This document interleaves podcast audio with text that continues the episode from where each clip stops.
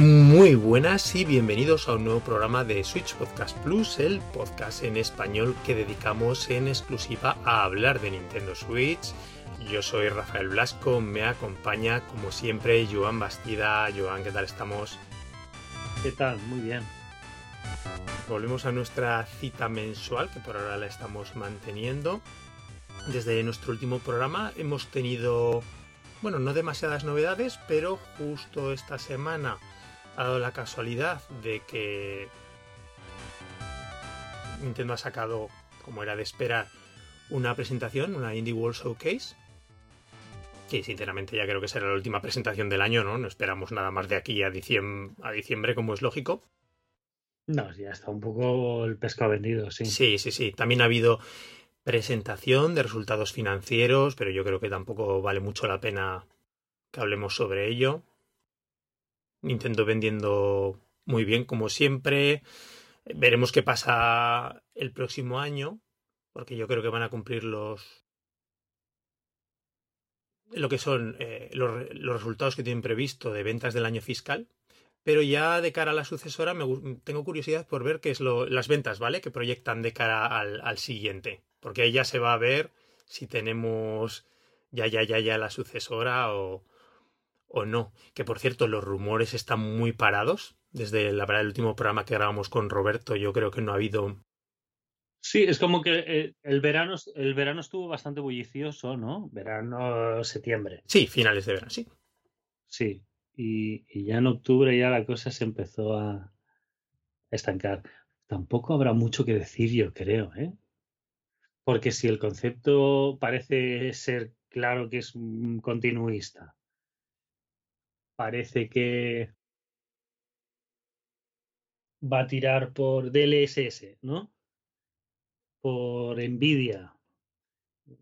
Tampoco es que no, no va a haber mucho que decir, a no ser que empiecen a colarse juegos que, que Nintendo lo tiene bastante controlado, yo creo. Sí, de momento sí, la verdad lo tiene bastante controlado uh, de la máquina. No es aquella, aquel chup chup que había con, con, Switch, ¿no? Que se intuía que iba a ser esto un giro y lo de la híbrida, hasta que no lo vimos materializado, ¿no? En aquel, en aquel vídeo de, de, Fue en un octubre, previo a la. Fue cinco o seis meses antes, ¿no? De sí, la salida de la sí, sí, sí.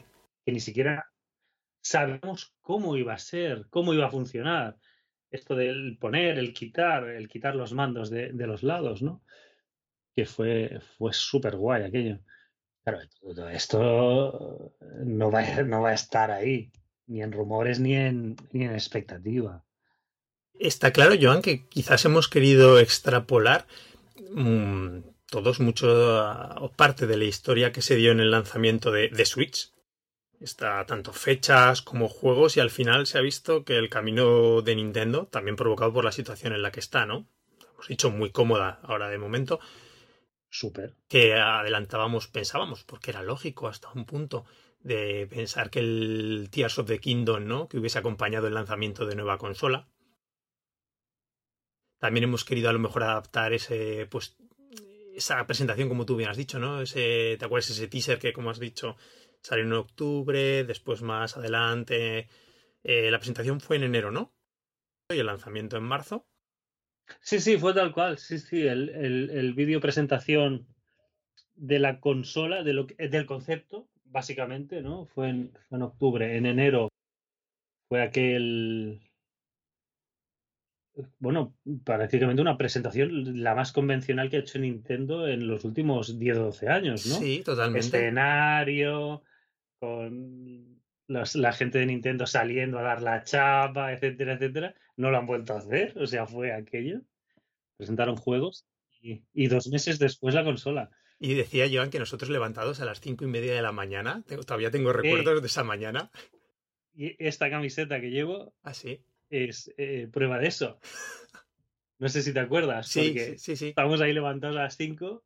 Justo después se abrieron las reservas de la consola. Y, y a las 1500 primeras reservas le mandaban la camiseta de regalo. y aquí, aquí la llevo hoy puesta. O sea, es la camiseta, la prueba del friquismo extremo. de madrugar muchísimo y ponerte como un loco. Uy, la guardo ya. Está abierto, vamos. ¿Sabes? En fin, creo que fue en España, ¿eh? las 1500 primeras reservas. En Amazon, ¿no? Cuando creo que la cogemos la consola. Daban la camiseta. Mm. En fin. Eh, también han cambiado mucho las ganas y las expectativas. Yo ahora, no sé, a lo mejor ahora alucinamos cuando se presente la sucesora de Switch, pero no me veo con esas ganas. No, no, por nada en especial ni ningún problema con la nueva consola que vayan a presentar, sino porque ahora mismo me veo inmerso en, en un aluvión de juegos pendientes y bueno, y de, todavía quedan, ¿no? Que lo hemos visto y de próximos lanzamientos. Es Tears of the Kingdom, Rafa. Es Tears of the Kingdom. O sea, mm, Switch vino a, revolucionar lo que era el concepto tradicional de una consola, a ponerlo de revés, a ofrecerte cosas que no se habían ofrecido hasta ahora. Y esto pues es un poco más de lo mismo. Va a estar muy bien. Pero no te va a volar la cabeza, no vas a estar ansioso para ver qué. Pues hay juegos, hay cosas, pues vas tirando. Yo, por ejemplo, este año, y esto es un poco inaudito,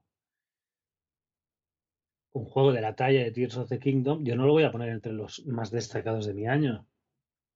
Porque es un poco, bueno, eh, sí, ahí está, ya estás ocupado con otras cosas, y es verdad, hay tanto juego tan chulo, eh, diferente, que, que, te que está muy bien, pero que te aporta lo mismo que te aportaba el anterior, pues vale, pues si lo juegas, lo disfruté, pero es eso, para mí uno es de 11 y otro es de 8.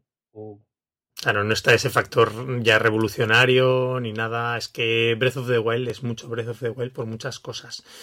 Pues tengo la sensación de que Switch 2 va a ser un poco lo que has dicho tú, ¿eh? que va a ser un Tears of the Kingdom a Switch.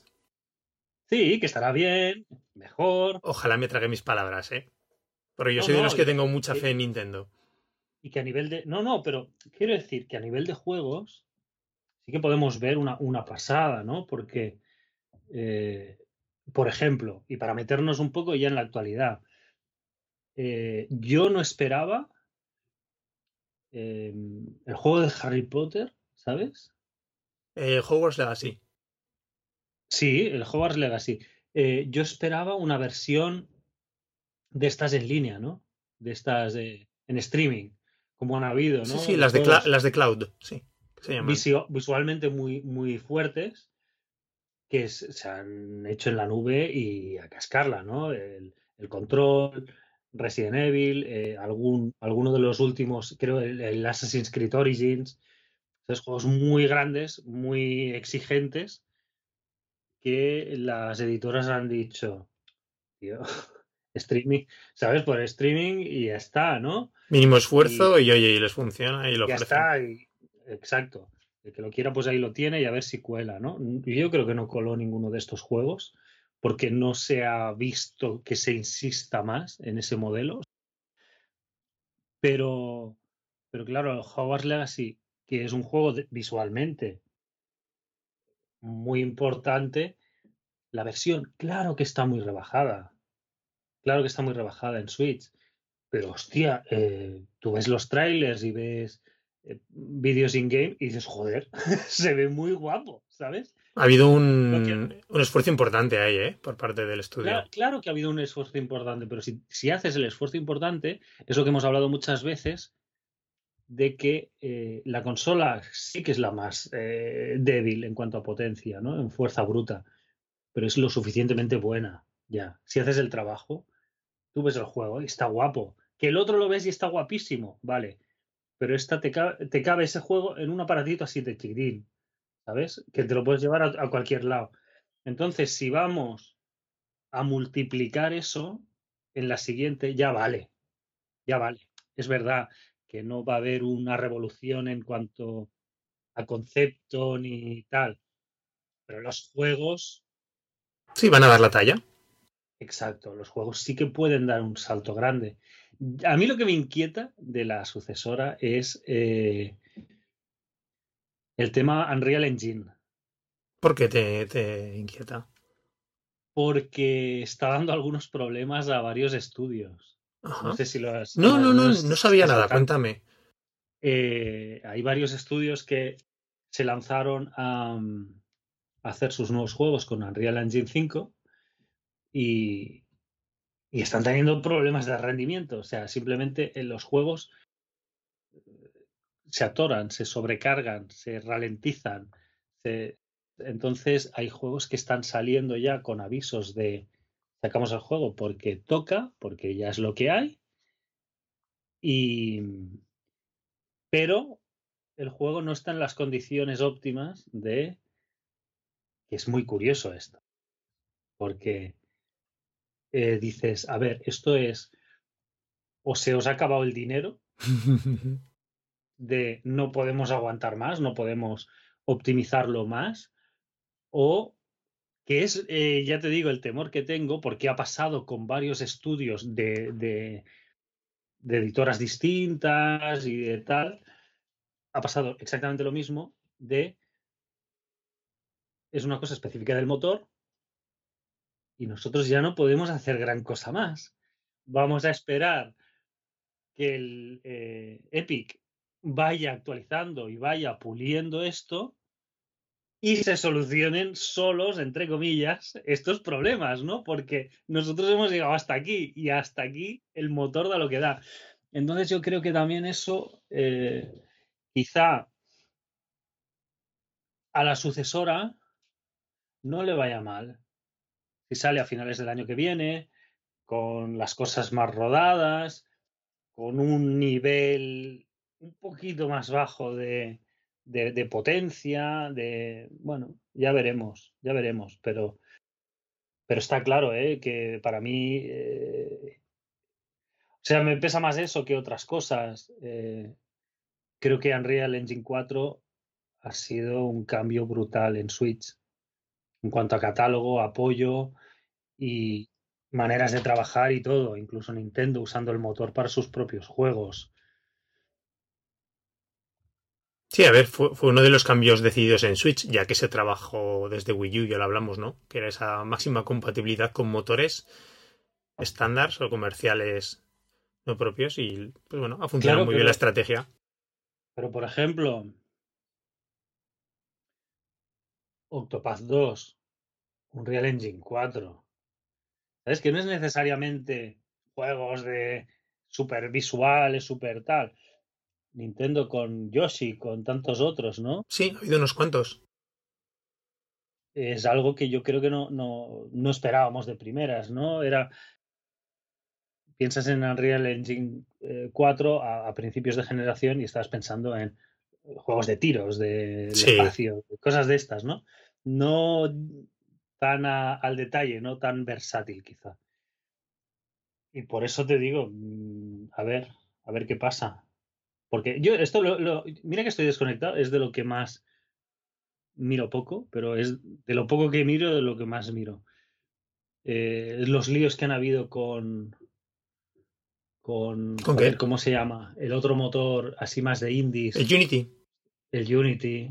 Hmm, pero eso ha sido más por tema de licencias, ¿no? Y los pagos y el sistema de. Exacto, sí, y maneras de que querer cambiar la manera de trabajar, ver que es una aliada, despedir al jefazo de la empresa. O sea, hay un, un, un poco de un movimiento extraño en este mundillo de motores, ¿no? De cosas que no acaban de encajar, que no acaban de arrancar, que no encuentran su sitio que, que hay que ir con ojo porque ahí es cuando, igual no, igual todo sigue igual, pero se puede dar un cambio de paradigma, ¿no? De que el relevo de Unreal Engine 4 lo coja otra empresa, ¿no?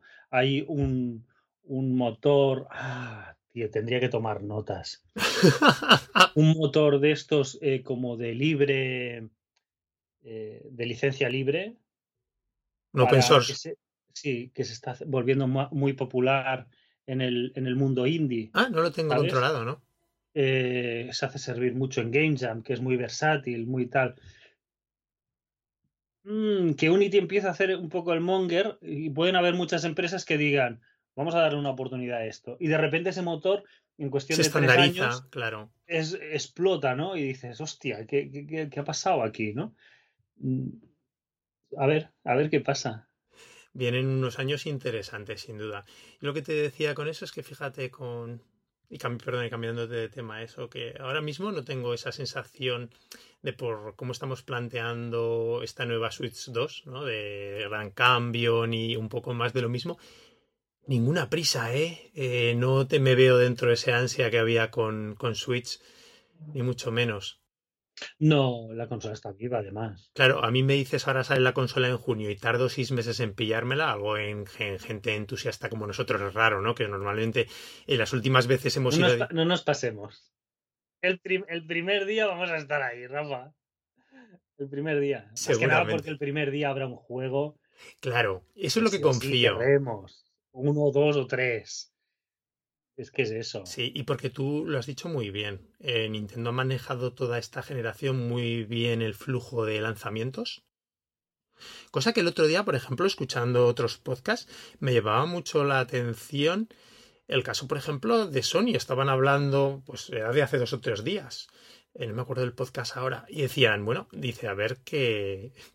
dice, como dicen, para 2024 Sony. Sony, ¿eh? La propia Sony. Después, por supuesto, PlayStation, igual que le pasa a Xbox, seguramente eh, se provea o se sostenga sobre lanzamientos third party, principalmente.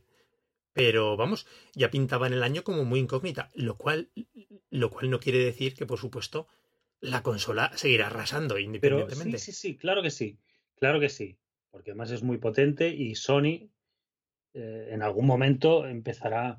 Lo que pasa es que Sony, eh, a ver, deja aquí un segundo que me ordene. Primero, que el mundo third party ya no es lo que era. Ya no estamos en Play 3 y 360. No es ese escenario. No es ese escenario. Primero, se estableció la compra de Microsoft, Activision. Ya que por fin ya se ha cerrado. Eso ya. Eh, Activision va a ser third party de forma, digamos, interina un poco. ¿Vale? De forma provisional, dos, tres, cinco años máximo, se acabó. Puede dar para acabar esta generación. Pero mm, vamos a ver si van a ser todos los títulos o este sí y este no, ¿sabes? Electronic Arts, ¿dónde está? Haciendo juegos deportivos. Y ya está. Y ya está. O sea, Electronic Arts tuvo de repente siempre había hecho cosas y tal, pero en la época de, Play 3 y 360, una voluntad de ser un, agente, digamos, relevante en el, en el, mundo de los videojuegos y apostó mucho por, por sagas, por estudios, por juegos nuevos. Algunos cuajarían más, otros menos, pero tienes eh, tienes eh, Mass Effect por un, por un lado y los eh, Dragon Age, etcétera, etcétera. Sí, sí, se sacaron muchas. Los Dead Space, Mirror's Edge, ¿sabes? Eran todo ideas un poco novedosas, un poco diferentes, un poco tal. Luego fueron derivando, ¿no? Pero es que ahora ya ni lo intentan, o sea, ahora es FIFA y, y, cuatro cosas más. Hicieron aquel, aquel estudio hace unos años de, aquel departamento como de, juegos independientes y tal y cual, que cada vez saca menos cositas. Sí, ya saca alguna cosilla esta generación, pero no muchas, ¿no? Exacto, no mucho, no mucho. O sea, tienes Activision y Electronic Arts, que eran dos titanes, que no te sacan nada. Take Two, que antes sacaba mm, juegos deportivos, GTA y Red Dead, que nació también de nuevo en 360. Mm, y ahora eh, eh, GTA, ¿cuándo salió? ¿El, 5? ¿Cuándo salió? El 5, ¿ya cuántos años ya? Pues, hace una temporada ya. No, no te exponer. Ahora que está, ¿no? A punto de, en teoría, de salir el tráiler oficial del 6 de presentación. Sí. ¿A seis años? ¿Siete? por lo menos esos siete años, porque luego salió el Red Dead Redemption 2 años después. Sí. En fin, puede ser. Me vuelvo loco, Rafa, me mandas a cagar, ¿eh?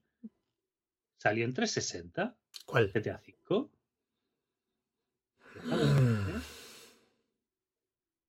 Yo creo que no, no. Ostras, eh, me pillas, me pillas. Rafa, Rafa. Sí. Este título revolucionario hizo su debut. Agárrate bien, ¿eh? El 17 de septiembre de 2013 ¡Wow! en las consolas Xbox 360 y PlayStation 3. 10 años. Que se dicen pronto. Quiero decir, eh, de las grandes editoras eh, terceras, o no hacen nada, o no van a, o van a hacer menos, o están haciendo muy poquito. Luego son juegos tochísimos. Va a salir GTA 6, va a poner el mundo del revés y van a estar 10 años sacando GTA 6 en todas las plataformas posibles, habidas y por haber. Fantástico. Pero es un juego. Tú juegas a GTA 6 este año, yo lo juego al año que viene y Mingy lo juega al otro, ¿no? Y todos jugaremos a GTA 6. Ok. Pero es un juego que te ocupa el tiempo de ese juego y ya está. Es decir, eh, el panorama de, de, de juegos, sobre todo de gran producción, hay que ir con mucho cuidado. Hay que ir con mucho cuidado. Sony hizo un plan, no sé si también si estabas al- muy al tanto de esto, ¿Cuál? de mm, poner a sus estudios a trabajar en juegos free to play, del juego como plataforma. Eh, y, tenían que tener eh, no sé cuántos juegos para 2024, seis o siete juegos de estos en marcha. Cero. Rafa, cero. Y ni noticias. Es decir, te has tirado tres o cuatro años poniendo a tus estudios, tus estudios de primera fila, no exclusivamente hacer eso, pero eh, de, ¿cómo se llaman? Los de The Last of Us. Es un estudio, el- seguramente, el, probablemente el de más primera fila de, de Sony, ¿no? Ahora mismo, en relevancia. Pusieron aparte de ese equipo a hacer un free to play que no existe. Que ahora ni siquiera sabe, se sabe Naughty Dog. Naughty Dog. No se sabe si va a salir o no. Si se han hecho marcha atrás o no. Si se han hecho marcha atrás, igual han tenido a 30 o 40 personas dos o tres años haciendo algo que nunca va a ver la luz. O sea, uf. entonces el, el modelo Nintendo, tío, eh, de moderar Claro, es que eso producciones, lo, planificar. lo has hostia. dicho, y yo creo que es una palabra, Joan, sostenibilidad, que es algo, y, y has hecho muy bien en volver a aquella época. Bueno, y ya, sí, pero yo creo que esa, en esa generación se marcó ese punto de, de crecer demasiado, ¿no? De proyectos demasiado tochos, insostenibles, jugárselo a toda una carta, ¿no? Todo grandes producciones, lo cual no ha dejado de crecer en los últimos 10, 15 años. Sí, pero sí que es verdad que se vio en esa generación mucho estudio mediano que lo puso todo en un juego que no funcionó del todo bien y se fueron a la mierda. Claro. Muchísimos, muchísimos pasó eso. Porque hubo ese cambio ya, lo- como tú has dicho, ese cambio ya, por repitiendo las palabras, de paradigma en la producción de juegos de grandes. Claro, los grandes estudios aguantaron sin problema, los muchos medianos se fueron a pique o se reconvirtieron en lo que pudieron, ¿no?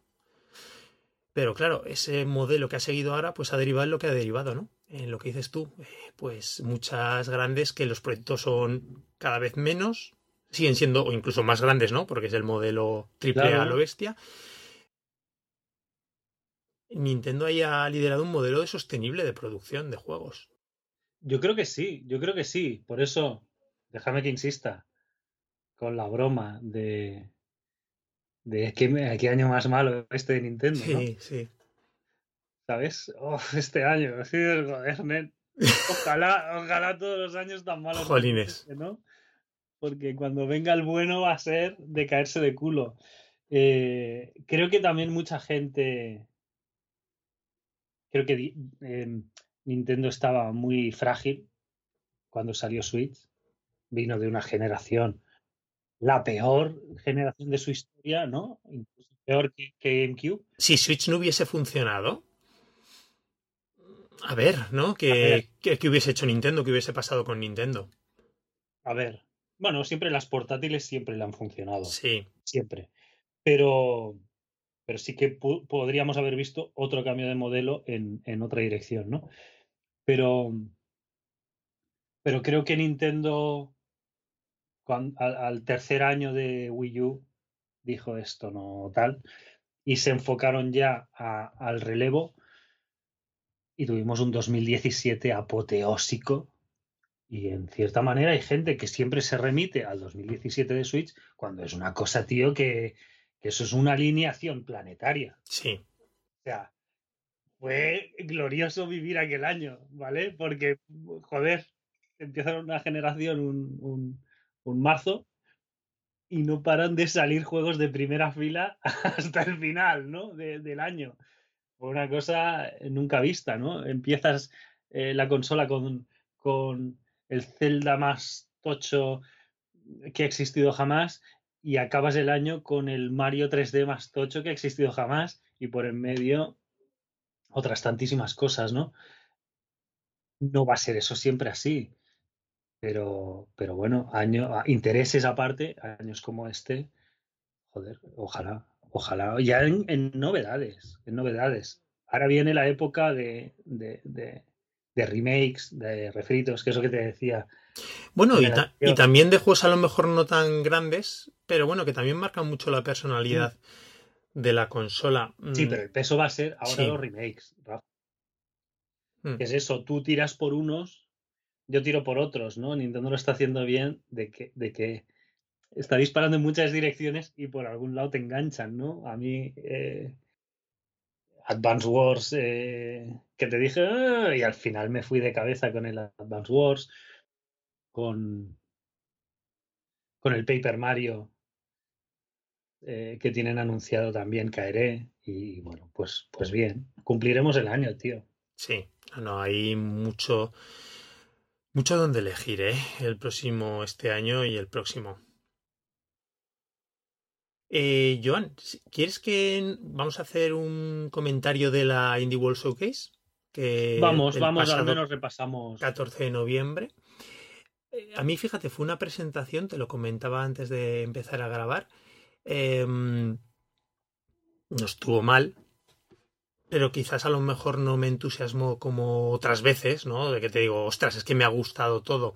Es verdad que ahora, repasando para el programa, me, he detenido un poquito más en los trailers, en la descripción de ciertos juegos y, y me gusta. Pero bueno, esto va mucho a gustos personales. Hay cosas a veces que por las razones que sean, por nuestras preferencias, pues te tira todo y otras veces que no, estás ha sido lo que menos. Pero tengo que reconocer que ha sido una presentación bastante sólida en general.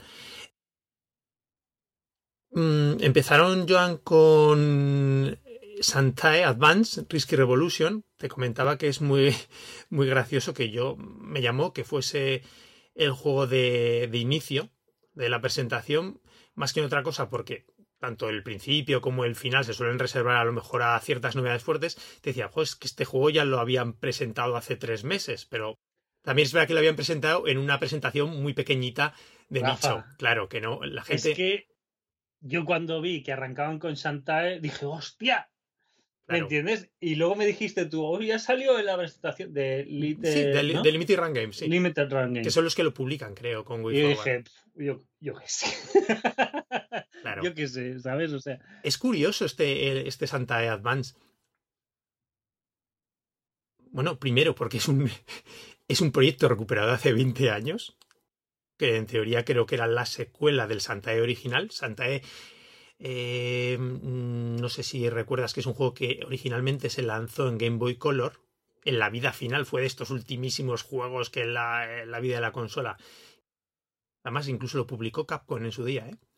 Y que tuvo, ah. tuvo muy poquito éxito. Porque eso, bueno, sale pues ahora como último año, últimos meses y se lo compra. Aunque tuvo, tuvo su publicidad en su día.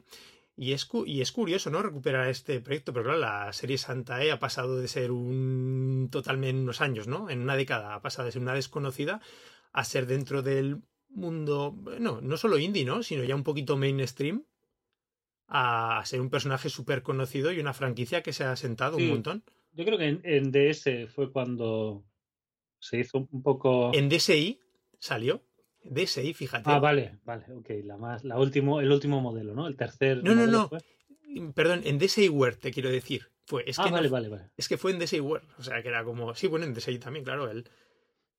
Y después ahí a partir de ahí arrancó, después también con entrega muy chula en 3DS. Después ya pegó ese salto, sobre todo haciendo. re- bueno, remakes, ¿no? Ports de los juegos de Yo portátil. los he jugado en sobremesa. Sí, hasta que llegó el, el Half Genie Hero, Sí. Más espectacular, ¿no? Por lo menos en gráficos HD, guay, ¿eh? con el dibujo muy, muy, muy bonito. Sí. Los Antae, eh, dentro de lo que son los juegos de portátil en su día de pixel art, eran espectaculares. Y bueno, es muy curioso esta recuperación del proyecto de, eh, de Game Boy Advance. Me lo comentabas tú, no te falta razón también. Dice que se ve el, el sprite de Santae, ¿no? Que se ve enorme. Súper cerca, muy grande. Pero claro, no, no, no grande súper detallado, sino Mm. gra- grande de, pues, de, de coger una pantalla pequeña, no trasladarlo del todo, o sea, habrán puesto un poquito más de, de detalle y de cosa, pero tampoco mucha más. No, no. Es ¡pa! Es- eso me llamó mucho la atención porque yo creo que sí que pasaba con la entrega de Game Boy Color, en el que se ve el es- mu- muy poco escenario y muy grande, ¿no? Para el área de pantalla que tienes, muy desproporcionado el, el sprite del personaje. Pero yo creo que en el resto de entregas posteriores, las era, de. más, era más lejano. Sí, mucho más proporcionado. sí. Es verdad que después estos juegos de Game Boy Advance en pantalla grande se suelen ver muy, muy, muy chulos. Y yo incluso creo que no, no le hizo mucho, le hace mucha justicia al tráiler lo que se vio. Te lo digo porque sabes últimamente, como me dio por comprarme la Game Boy Advance esta consolizada, te ponen los juegos de Game Boy Advance en tele grande y, y son una chulada. El detalle de los sprites en gran es algo que luce mucho. Sí, sí, pero a mí me da cosa de que igual vas corriendo Y te, y te estampas y que no ves las te, cosas. te- te- te- te pegas un enemigo en la puñetera cara porque... porque O te caes, ¿no? O no ves con suficiente distancia, ¿no? Los saltos y las plataformas. Sí, sí, sí, sí, sí, sí. Curioso que. Porque, bueno, entiendo ya no solo que no es recuperar el proyecto original, sino que también es añadirle cositas nuevas. Sí. Eh, Joan, así. A ver, ahí se anunciaron o salieron unos 15 juegos como mm, grandes eh, novedades o más conocidas, puedo decir, por fin. Se, Outer Wilds, que se presentó para Nintendo Switch, creo que fue en una Indie World de 2021. Por fin se le ha puesto fecha. Sí, hacía años que estaba, que estaba anunciada la versión, sí. Pues dos años y medio más. Imagínate, casi tres años íbamos. Eh, Se ha anunciado Ou- Outer Wilds Archaeologist Edition, que sale ahora este 7 de diciembre, que también tendrá edición física. Yo sé que tú lo has jugado, no sé, en Xbox me parece. Me decías no que no. lo he jugado. Ah, vale. Lo arranqué y le eché dos horas. Pero no te moló, por lo que me has contado. No me moló nada, Rafa. O sea, nada de. Hostia, qué petardo. El manejo, el concepto. No me gustó nada. Nada. O sea, sé que tiene mucha fama este juego. Sí, ¿eh? sí, muchísimo. Vamos. Pero. Uf. A mí me sigue llamando la atención, aunque es verdad que yo no soy de juegos 3D ni juegos de mm, primera persona. Mm, mm, Pero bueno, me sigue tirando un poquito por la fama que tiene. Sí. Bueno, veremos a ver qué tal. La verdad es que me sigue apeteciendo. Por fin, Outer Wilds. Yo lo daba ya por, por, por imposible este port, porque se había en los mentideros, había mucho rumor, pues que estaban teniendo muchos problemas para hacer el port, pues por las limitaciones de potencia de Switch, ¿no? A estas alturas, pues porque a pesar de, en- entre comillas, de ser un juego indie, pues se suponía que era un juego que tiraba mucho de CPU y que a lo mejor Switch eh, le costaba. Y pero vamos, por fin ha llegado. Así que guay, va a llegar. Bueno, si lo pruebas ya me dirás tú, ¿qué Vale. tal? Igual me dices, dale un empujón que vale la pena. Hay tantos juegos y tengo tantos pendientes que tampoco ahora mismo es una... mm, No, pero bueno, te pilla el momento, si, Sí. si eso. Eh, también para mí otra, la gran novedad con la que cerró, bueno, cerró, pero fue un poco descafinado el anuncio. Eh, Braid, la edición del aniversario, del Sí. 30, ani- del, bueno, así, del, del aniversario. eh, de repente el otro día se había rumoreado ya que iba a salir en la consola, mm, pero hace unos días eh, hubo un tráiler de presentación del juego en la que aparecían todos los sistemas menos Switch. Entonces cundió el pánico un poco. Bueno, cundió el pánico, tampoco pasaba nada. Pero como también se sabe que Jonathan Blow no es una persona. No es muy amigo. No es muy amigo de Nintendo, y por decirlo así, parece que es un desarrollador que le tiene mucha manía a Nintendo. ¿no? Eh, me parece que en su momento, por ejemplo, con The Witness, que es una pena que no se haya, es un juego que me da mucha pena que no hayamos tenido una, una versión para Switch. Sí. Pues dijo, ¿para qué lo queréis en Switch? ¿no? Algo llegó a decir así, creo recordar, ¿eh? Unas declaraciones en ese sentido un poquito despectivas, ¿no? Y diciendo, ¿para qué? Al final de la presentación, en este tráiler que de recopilatorio de lanzamientos de en un minuto todos de golpe, pues apareció Braid. O sea, qué guay, a mí me parece, bueno, siempre lo hemos dicho, uno de esos juegos que marcó el inicio del movimiento indie comercial fuerte, ¿no? Allá por 2007-2008. Bueno, sí, sí, sí, formó parte de la, de la, de la explosión inicial. Sí, sí. sí. Pez, Braid, sí, todos estos, sí. Un montón, un montón de estos. Y vamos, a mí Braid es un juego en particular que alucina. Bastion, Bastion fue, estaba ahí también, joder, y tan. Fue una época guay, ¿eh? Mucho. Yo, Super Meat Boy, Skate 1000 en esa época. Sí, lo que decía, esa época del, X, del Xbox Live Arcade, marcaron unos titulazos que marcaron con... Por el otro lado estaba WiiWare en paralelo con sus con otro tipo de producciones también alucinantes, ¿no? A, mm. su manera. Y Era un poco más experimental, WiiWare. Yo creo, sí. El otro era más de juegos alternativos. Claro. ¿no? Sí, y con, y, con, esa potencia gráfica, porque claro, ver los gráficos entonces. Braid era un juego precioso y es un juego muy bonito. Verlo ahí en alta definición en las teles. exacto. Que Cave Story era increíble en pixel, pero Braid era ya otra cosa, ¿no? Ese dibujo a mano, esa cosa de wow. Ese uso del color, la pintura, el estilo de pintura era. Los 40 megas de WiiWare no, cabía el dibujo a mano. O sea. Mucho menos. 40 megas, qué mm. locura, tío. fíjate, ahora que decía de Braid siempre y, las manías de Jonathan Blow con Nintendo, a mí me alucinaba cuando jugaba en su día a Braid la, la de referencias internas que tenía a juegos de Nintendo dentro del juego. pero, en parte también lo entiendes, ¿no? Tú tienes un concepto, un juego, una idea, tal, y te viene Nintendo y te dice, tiene que ocupar 40 megas. y dices, hostia, es que no hay manera. Pues te jodes. No, no lo sacas. Era, otro estilo. Pero bueno, Braid tampoco creo que en, su día estuviese planeado para, para. No, no, no, no. Pero ya de inicio. Hmm. Sí, a muchos desarrolladores, pues. No es te doy todas estas opciones, sino que te doy estas dos opciones. que se te ajusta bien. Si no, pues te buscas la vida por otro lado bueno, no es muy, no es muy amable. Nintendo es muchísimo más amable, Rafa, que hace 15, 20 años. Sí, sí, bueno, también en otras épocas, pues más experimental. La, era la distribución digital ahora que está sentada y casi va a ser la reina en dos días, pues era experimental, ¿no? No, y que, y que Wii al fin y al cabo era un, un tuneo de, de GameCube con un control nuevo y, en cuestiones de, de, conexión, de memoria y tal, tenía las limitaciones que tenía una consola de 2003, 2002, 2003, en 2006, 2007, ¿no?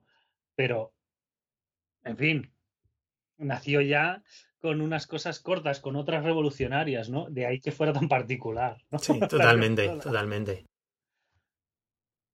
Pues bueno, Joan, así, por ejemplo, de los juegos, no sé qué te llamaría la atención en especial me llamó la atención que de estos, de estos, de estas presentaciones, te lo dije, eh, muchísima granja, muchísima granja, muchísima granja, y de repente las nuevas, las nuevas granjas son los juegos de misterio. salieron. Eso está guay. Sí, está guay, a mí me gustan. Pero salieron como cuatro o cinco de golpe, ¿no? Tuvimos On Your Tail. On Your Tail. Me, me gusta bastante, pero me gusta bastante porque bebe muchísimo de... ¿Es Juanjo Guarnido? Ah, vale. Ese estilo de los eh, personajes antropomórficos de estos... E, es Black Sad total. Es Black Sad total, ¿no? Un misterio un poco, un poco más cotidiano, un poco más pintoresco, más amable, pero... más adolescente el estilo. Exacto, sí, sí. Pero un juego detectivesco de animales antropomórficos y además es que la estética, sí, sí, estoy, estoy viendo, es que es total es muy Black Sat el estilo. Eh, pinta muy guay visualmente, seguramente lo voy a coger de cabeza, pero creo que, que va a ser muy planito. Creo que va a ser muy planito. Creo que va a ser un juego de paseo, de charlar y de apretar tres cositas en un escenario y poca cosa más. Pero, pero en fin, que si resulta ser interesante y, bonito, me vale. Tuvo una, ese juego, eh, me gustó especialmente porque el juego básicamente es, es, en 3D, ¿no? Eh, por lo menos parece que la personaje, ¿no? Porque me acuerdo que era más una, una especie de perrita, ¿no? Entre comillas, de la, protagonista, ¿no? Detective.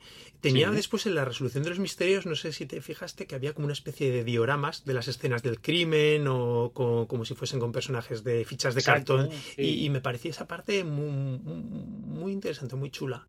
Con cartas, con... Sí. El otro juego de detectives, Joan, que supongo que también ibas a hacer referencia, este Death Trick, Double Blind, ¿puede ser? ¿Cuál, cuál? Porque estaba lloviendo otro ahora. ¿Cuál? Death Trick Double Blind. ¿Cuál era? ¿Cuál era? Dime, eh, dime. Este era el que se desarrolla más estilo novela visual en una granja, eh, digo en una granja, perdón, que las granjas, en, una, en un circo. Sí. Y un estudio de dos chicas chinas. Dos chicas chinas, qué guay, qué estilo más guay. Mm, tenía un muy. El estilo de juego daba la sensación más tirando a los Phoenix Wright, porque además incluso parecían eso de objection, ¿sabes? Había contradicciones con las... Sí, estas eran más específicas, que era más una novela visual de misterio, de puzzle de misterio, pero ya hacía más referencia a, a esa novela visual, ¿no? Sí, sí, tiene muy buena pinta este, muy guay. ¿Cuál más? ¿Detectives hubo alguno más que me estoy...? Sí. ¿Cuál él? Hubo uno de mm, dos chicos no sé, eh, asiáticos. Ah, vale. No sé si es. ¿De las eh, fotografías? Sí. De Star Name EOS. Sí, exacto. El de las fotografías y de escenarios y de recortes. Es como más de escenarios, de coger cositas. Pero al fin y al cabo es un juego de misterios igual. Sí, es verdad, claro, no lo había yo enfocado. Yo estaba más con lo de los detectives, con lo que del misterio no lo había visto. Esto me pareció muy, muy chula, esa la idea de mientras creo que el protagonista, ¿no? Eh, eh, miraba eh, como lo, fotografías, ¿no? En un álbum viejo, se retrotrae a las épocas esas de su infancia, ¿no? Hace un viaje al pasado al ver las fotografías y entonces pues resuelve ahí el misterio, pues bueno, que supongo que envuelve su historia familiar y, demás. Es que también, además, muy bonito. Oye, Joan, ¿y no de detectives? ¿Qué te pareció este juego que ya salió directamente tras la presentación, Hole? Pues eh, justo ahora estaba buscándolo en la, en la... Es terrible la eShop, tío. La eShop sí que tienen que darle un, un meneo porque salió, ¿qué hace? Tres días, tres días o cuatro, y está enterradísimo porque ahora son todo mierdas del el mismo juego Gold Edition, el mismo juego Platinum Edition, el mismo juego no sé qué Edition, pero juegos de hace no sé cuántos años, ¿sabes? ¿Qué dices, tío? Relax. Para volver a estar ahí en primera fila de la shop, ahora es el truqui, ¿no?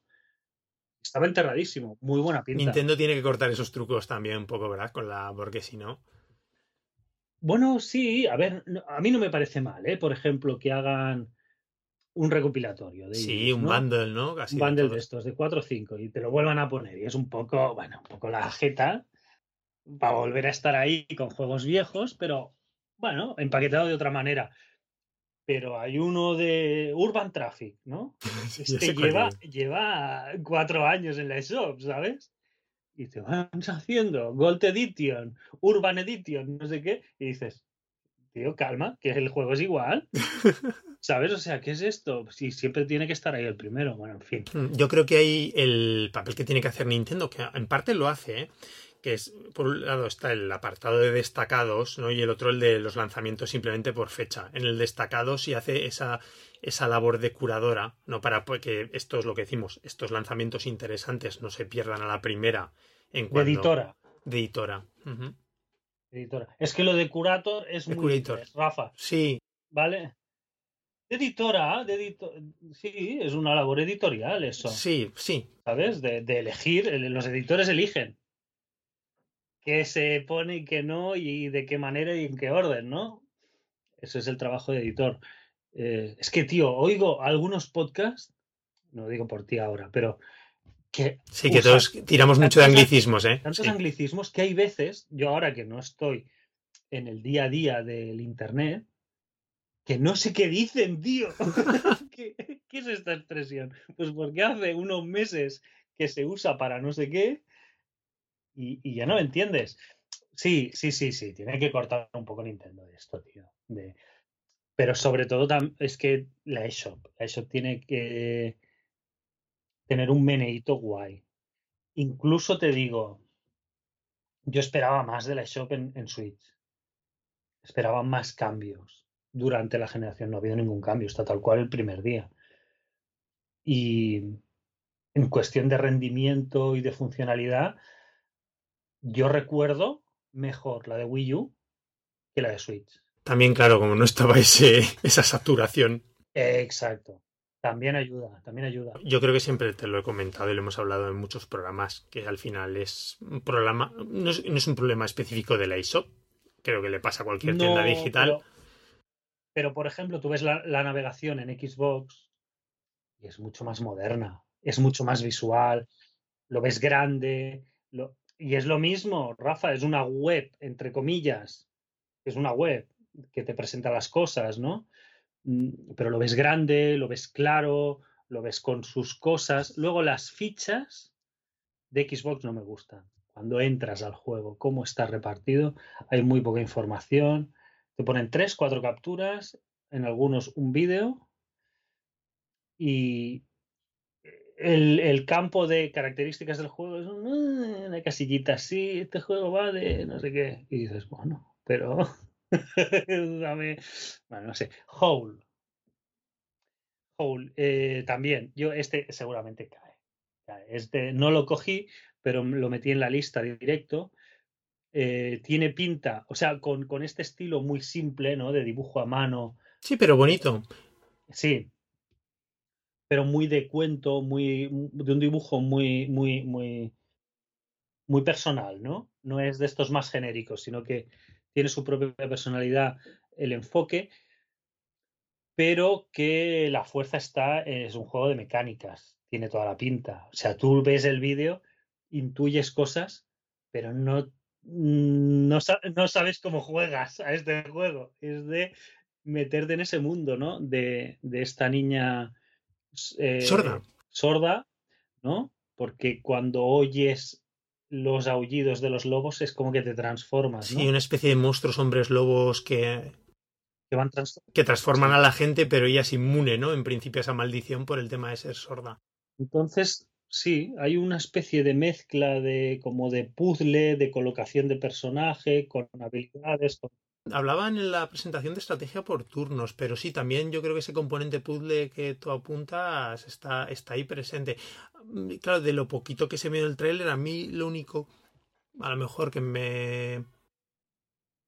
Bueno, no echarme para atrás, pero que hubiese después más variedad artística. A lo mejor no sé cómo después si el juego una vez que no sea el bosque, el bosque de noche este. Claro, el bosque y las, las, zonas de cosecha, había alguno poquito más, y dices, no sé si saldrá un poquito de esa ambientación y tendrá un poquito más de variedad a nivel de escenarios. Pinta tenía muy chula, ¿eh? Ese yo pensé que te gustaría. Sin duda. ¿Cuál más, Joan, así te, te llamó la atención? Mm, no, no gran cosa más, ¿eh? Pero bueno, que ya te digo, con un interés moderado, yo creo que de, claro, de mecánicamente este es el que me atrae más. Yo creo que es el que le voy a sacar más, más miga. De los de misterio me encantó mucho el estilo Black. Mm, me encantó visualmente. Creo que el que puede ser más gracioso es el de el del circo. Y y luego el, me tiene medio interés, porque visualmente creo que es muy interesante el trabajo por capas que tiene, eh, aquel eh, plataformas narrativo. Sí, eh, Highland Song. Exacto. Que salía en diciembre, era a principios. De Sí. mes. Sí, me pareció muy, muy sugerente, ¿no? Cómo se movía todo el escenario con un personaje corriendo tan rápido. Que seguramente el, el apartado plataformero quizá no sea el más interesante, ¿vale? No va a ser Mario Wonder. Tenía una mezcla ahí con ritmo musical, se veía en alguna, ¿no lo explicaban? Exacto, Como- sí, seguir, seguir unas pautas de ritmo, que seguramente no, no, no tendrá una profundidad muy grande, pero que si con este estilo visual tan llamativo te combina bien unas plataformas, aunque sean simples, que sean medio dinámicas, con alguna mecánica tipo la rítmica, y la parte narrativa que se integra, ¿no? que yo entiendo que va a ir, va a ser algo que se va a ir hablando, de tanto en tanto te puedes detener con algún personaje, pero alguna voz que vaya sonando mientras corres y saltas y tal y cual. Si lo hace medianamente bien, el conjunto puede ser, puede ser curioso.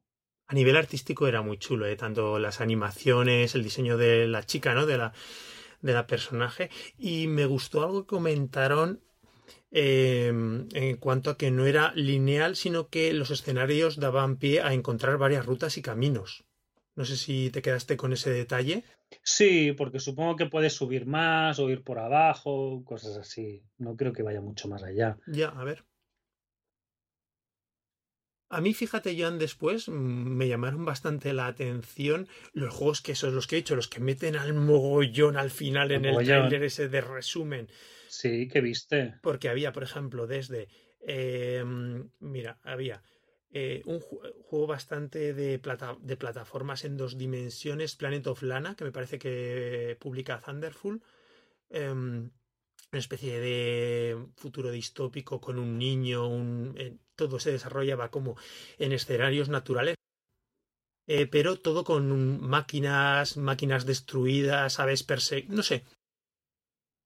Tenía, por lo menos, interesante. Después, a lo mejor, estos juegos se quedan un poquito cortos en diseño. No sé si viste también uno de Heavenly Bodies, de dos astronautas, de estos juegos que juegan un poquito puzzles y físicas, dos astronautas que flotan en. Sí. mm, mm, Sí, no. Estoy de físicas un poco hasta las narices, ¿eh? Sí, vi varios en 3D que me saben, me- tienen un regusto. Este, este de, bueno, este no es bien bien 3D, ¿no? Este es un 2D imitando este de los Sí, sí, astronautas. 2D totalmente, sí. Pero el del gecko, De Gecko de- sí. el del puerto, ¿sabes? El de los animalitos del puerto. uf, creo que hemos visto ya varios de estos, ¿no? Y son muy... Me llamaron de estos la atención. Mira. eh, que me recordó mucho a, a Baroque Decay. El Urban Myth Dissolution Center. Tiene pintaza ese juego. Hay varios así como de horror japonés, con ese... Pero me, me- me recordó mucho a Baroque Decay con más lateral y con píxeles más grandes, ¿no? Pero, pero ese estilo de misterio terror, ¿no? Y luego otro que es casi, casi eh, novela narrativa misteriosa, Enjoy the Dinner, Sí, ese también son... Me gustaron mucho del final esos dos. es como un juego de bocetos, ¿no? Para, prácticamente, ¿no? No, no, no te diría ni, ni estilo cómic, parecen casi bocetos, ¿no? Alguna- algunas ilustraciones. Novela visual, ¿no? Tenía ese puntito, daba la Sí, sensación. novela visual, pero que, que tienes que descubrir cosas. No, no, no, y quizá ya no sea un misterio, sino de la historia, ¿no? Vertientes de la historia con varios caminos, varias tal. Eh, parece ser que es un juego que igual te lo pasas en una hora y media o dos, pero que puedes volver, intentar otra cosa y tienes otras vertientes de la historia, ¿no? Que puedes revisitar fácil porque no son ocho horas Claro, claro. sino que en una horita y media pues le has dado una vueltecita y has visto otra cosa distinta, ¿no? Y, y puede estar guay. Todos estos fueron a la lista, sí. Mm, La verdad es que hay un montón de cosas interesantes, incluso fíjate, y si te parece es el último que comento, eh, Blade Chimera, Sí. que es del Team Ladybug. Eh, estos tíos eh, hicieron ya... eh, no me sale ahora la serie, mira que la he visto.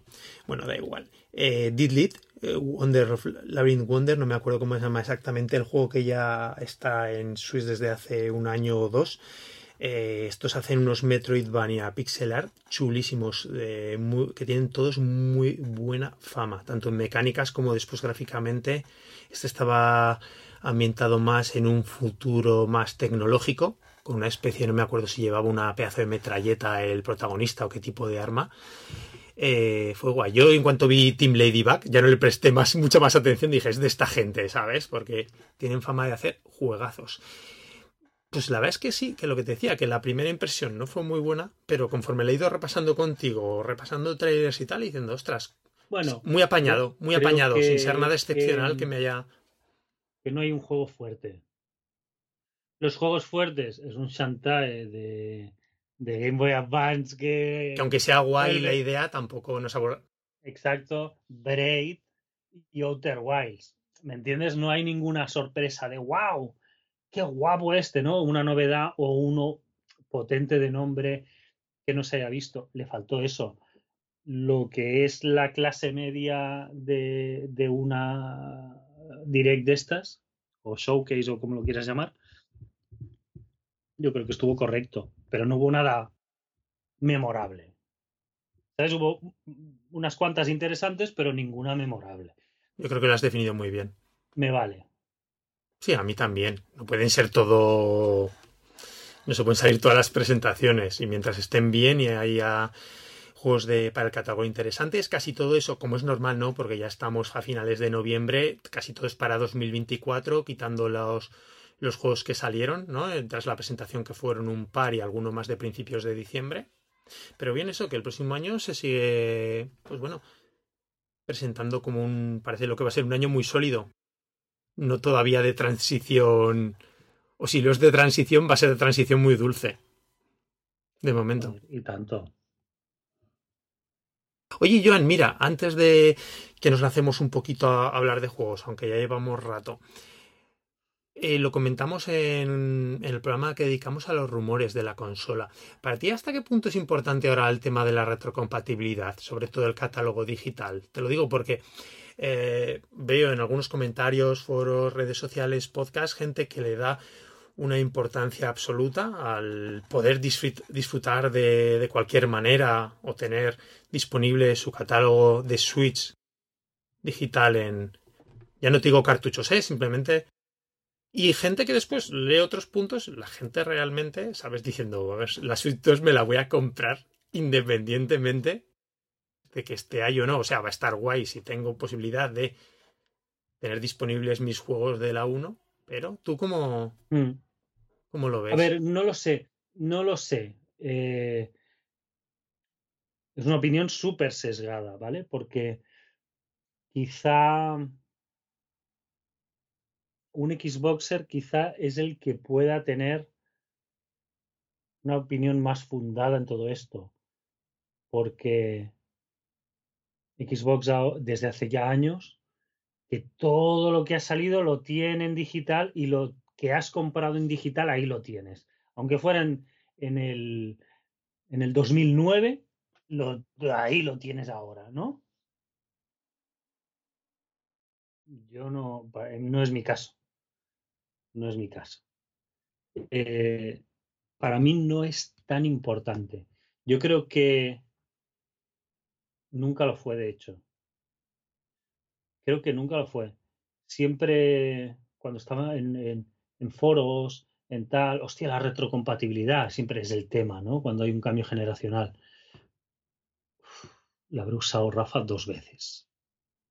Dos veces. Xenoblade me lo compré en Wii U. Cuando lo quise volver a jugar, no. Me lo he comprado en Switch. No, en Wii U lo jugué al de, al de, al de Wii. Ah, vale. Jugué al de Wii porque metías el disco. Pero luego no he vuelto a conectar. O sea, yo no desmonto una, una consola para poner otra y No lo sé, Rafa. Mm, no lo sé. Es que no.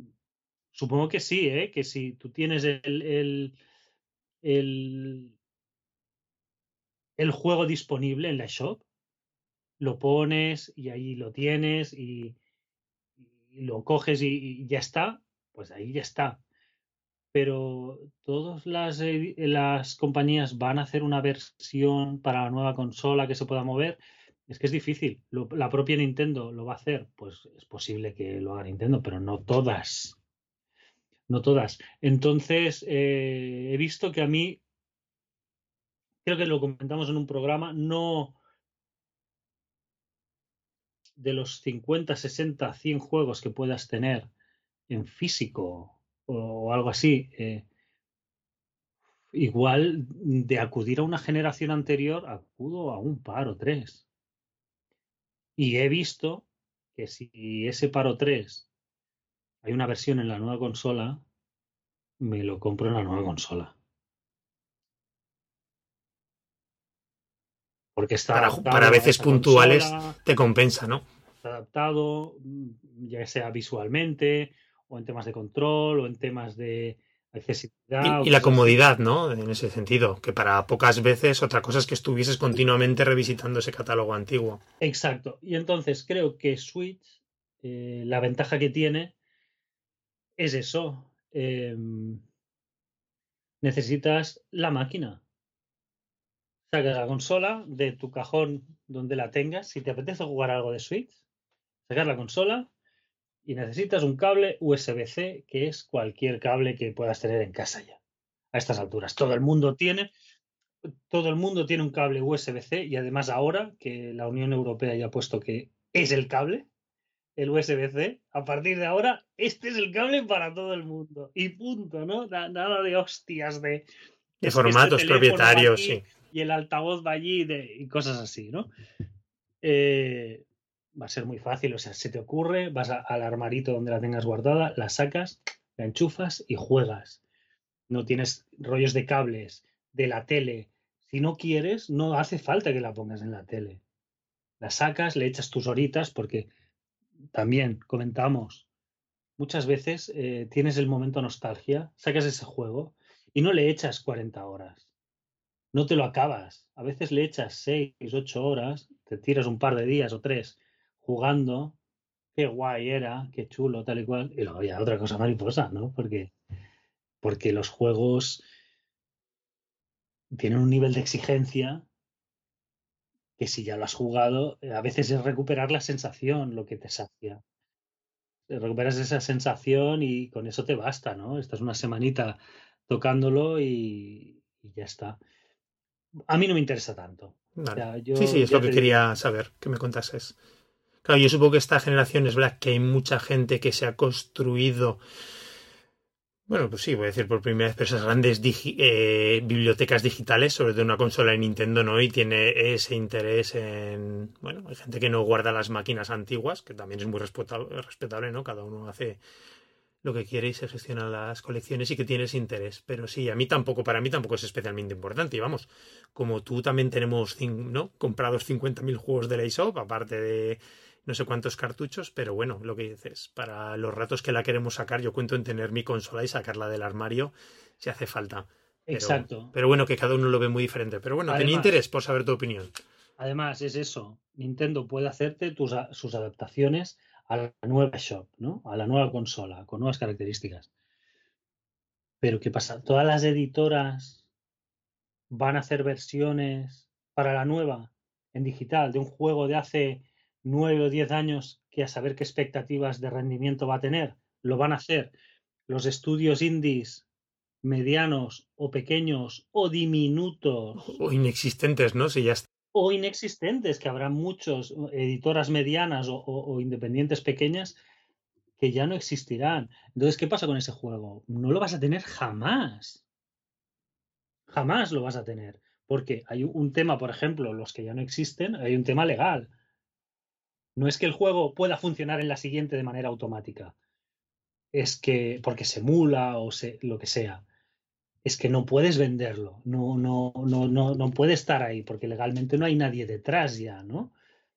O han comprado ese estudio otra editora, lo que sea, lo que sea. Y, y no es tan fácil el tema legal, el tema derechos, el tema...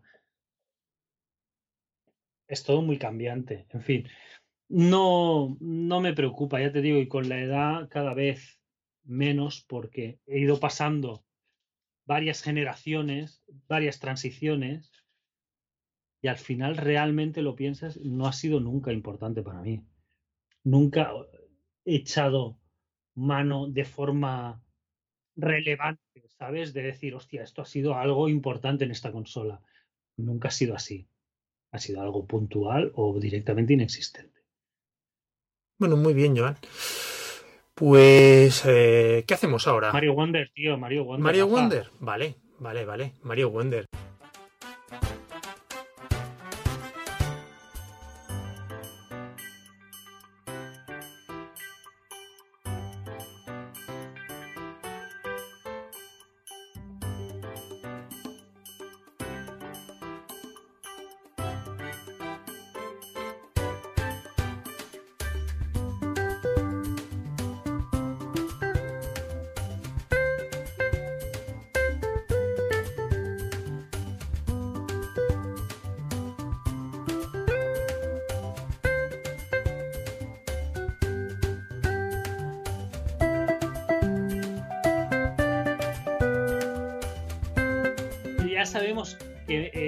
Saltar. No vamos a estar una hora y media hablando de más. Sí, sí, sí, sí. No, no, no, no. Va a ser un cuatro cosillas quiero comentar. Que sabes que, bueno, como mucha gente, ¿no? Que lo cogí el día de lanzamiento. La verdad que le teníamos muchísimas ganas. Tú creo que la idea que tienes es jugártelo ahora en Navidad, ¿no? Como regalo ya guardado para, para Papá Exacto. Noel o para O sea, Reyes. Yo lo, co- lo- lo- lo cogí de salida, pero va a ser regalo navideño, sí. Sí, lo cogerás con muchas ganas. Sí. Porque además tengo una cosa, yo creo que mm, ha cumplido expectativas, que es el juego que estamos esperando un poquito para, para romper con la serie New Super Mario, que no es que le tuviésemos manía ni mucho menos, pero ya lo habíamos hablado otras tantas veces, ¿no? Que ya teníamos ganas de un cambio de aires, ¿no? De un cambio de dirección en la serie de estos Mario 2D. Es que el Mario, el Mario 3D, lo, lo más cercano a explotarse ha sido Galaxy 2. Sí, porque después es verdad que el Mario 3D, lo dices muy bien, se va reinventando, ¿no? En cada entrega. Se espacia y cada entrega tiene su entidad, su personalidad, sus maneras. Y, y- y el, el- sí, New Super Mario ha sido lo más explotado, ¿no? Con varias entregas en portátil y en sobremesa, siguiendo la misma base. Sí, también es verdad que eh, espaciadas, porque han sido durante muchos años, Sí. pero sí con esa sensación De continuista. continuidad, Sí. Eh, Y es verdad, y lo hemos hablado de la última entrega de Wii U, que es fantástica. Y la expansión de Luigi. etcétera, Exactamente. etcétera. Pero eso es una continuidad de lo mismo, sí. Entonces, bueno, pues lo que hace este Mario Wonder es mete varias cositas que hacen por fin que, que haya este cambio ya en el canon, ¿no? En la eh, de- dirección de la serie. Pues, pues, lo principal, que es la que todos ya en los primeros trailers nos saltó, ¿no? A la vista, que es el nuevo diseño artístico. Dejamos el, ese estilo ya más plasticoso, más genérico, yo diría hasta un poquito anodino, ¿no? Con esa incluso falta de personalidad hasta un punto que tenían los, los New Super Mario. Y claro, y ya le da una entidad, una gracia. Es incluso el propio rediseño de personajes, como decías tú muy bien cuando hablamos y comentábamos los trailers de presentación, que son graciosos los personajes. Claro, es que en 2006, 2007, yo creo que no era tan falto de personalidad. El paso a ese, a ese de sprite, un muñequito 3D, era muy guay. Sí, Pero sí que ha pasado muchos años y este punto expresivo que se le ve a, a Wonder resulta muy atractivo. Sí, sí, sí, está a varios peldaños por encima, yo creo, sin duda, ¿eh? La calidad de las animaciones, todo el mundo yo creo que ha puesto esos GIFs o esos eh, vídeos comparativos de simplemente el detalle de la animación de cuando salen los personajes de la tubería. Sí, que sacan la cabeza, ¿no? Claro, es que es, muy gracioso. Está muy bien. Em, incluso te diría, a, nivel de, de, los propios personajes, algo que me ha hecho mucha gracia aquí son estos, los, estos secundarios que sustituyen a los Toads. Aquí se llaman los Poplins, que son una especie de como. Son Toads, pero que son personajes flor, ¿no? Que les sale una flor de la ah, cabeza. sí, sí, que hablan, ¿no? Es lo que tiene voz. Son, son los nuevos son los Toads, pero en versión. nueva versión. tiene voz de audio, creo, ¿no? Sí, bueno, lo chulo sí, tienen voz. Los personajes no me acuerdo. Lo que sí que tienen voz, ¿sabes? Las florecillas estas que hablan. Que la verdad, mira, es algo, algo que había. No, una cosa son las florecitas. Ah, ok, ok, ok. Los Poplins son estos, son los Toads de rediseñados, ¿vale? Pero que no son toads. En vez de hombres Z son hombres flor. Exactamente, pero es que hasta tienen su gracia ese cambio. La verdad es que me ha gustado. Ya sabes que a los Toads siempre les he tenido un poco de manía en general, quitando al Capitán Toad, que siempre me ha parecido el uno de los mejores personajes de Nintendo. O sea, me parece sacar un personaje chulo de un personaje ya más. Es que Nintendo yo creo que le ha pasado mucho, ha querido estandarizar mucho la serie Super Mario unos personajes muy marcados, ya eh, no ha dejado casi entrada a nuevos diseños de personajes. Mira, es algo que se ve ahora, por ejemplo, cuando hablemos en el próximo programa o en el siguiente de Super Mario RPG. Super Mario RPG se metieron como un montón de personajes nuevos. También pasaba en los Paper Mario. Y en las siguientes entradas no han dejado ya, no introducen, todo lo sustituyen, son Toads o versiones de Toads. Sí, Nintendo quiere estandarizar mucho, marcar esos cánones de la serie. Es reconocible, sí. Sí, y, no da cabida a nuevos diseños, y es, y es una pena. Entonces, mira, estos personajillos, aunque sean una simple variación, me han hecho mucha gracia. También artísticamente, digo, los escenarios, conteniendo ese punto de escenarios típicos, de bosques, de desiertos, de... han tenido también pequeños giros pequeños giros de tuerca. Sí que los han, los han hecho muy atractivos. Pero bueno, te decía que, este Wonder rompe en pequeñas cosas que al final son muchas, pero que está muy bien y que lo hacen, establecen ese nuevo canon. Te decía, pues por ejemplo, eh, los power-ups, el del elefante, ¿no? El más llamativo que nos llama la atención. Oye, que está súper bien. Creo que había gente que le cogió manía porque decir, ¿qué pega un elefante, no? En, en el mundo Super Mario. Sí, pero esto al final es como el disfraz, pero en vez de un disfraz es una transformación, ¿no? Sí, sí, a los Santae. Exacto, sí, sí. Eh, Santae o Kirby o, no, se transforma completamente, no es un pijama de elefante que se ponía antes Mario, ¿no? Exactamente.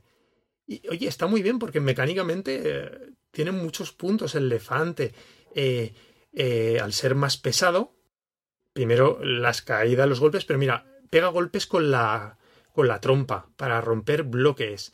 Eh, eh, también puede coger agua que lo puedes utilizar para varios puzzles, o sea, sobre todo es para regar flores. Esto, en, hasta cierto punto te cambia el devenir de la pantalla. Es decir, si coges el power up, igual tienes acceso a una parte del mapa que sin el power-up no llegas. en algunos escenarios yo creo que sí que, por ejemplo, es necesario tenerlo en ese momento para accesible para poder llegar a ciertas partes. Estoy recordando de Marios clásicos a veces que tenías que ser muy específico a veces de chafar la tortuga, coger la concha, llevarla a un sitio, soltarla para romper un bloque y colarte por debajo.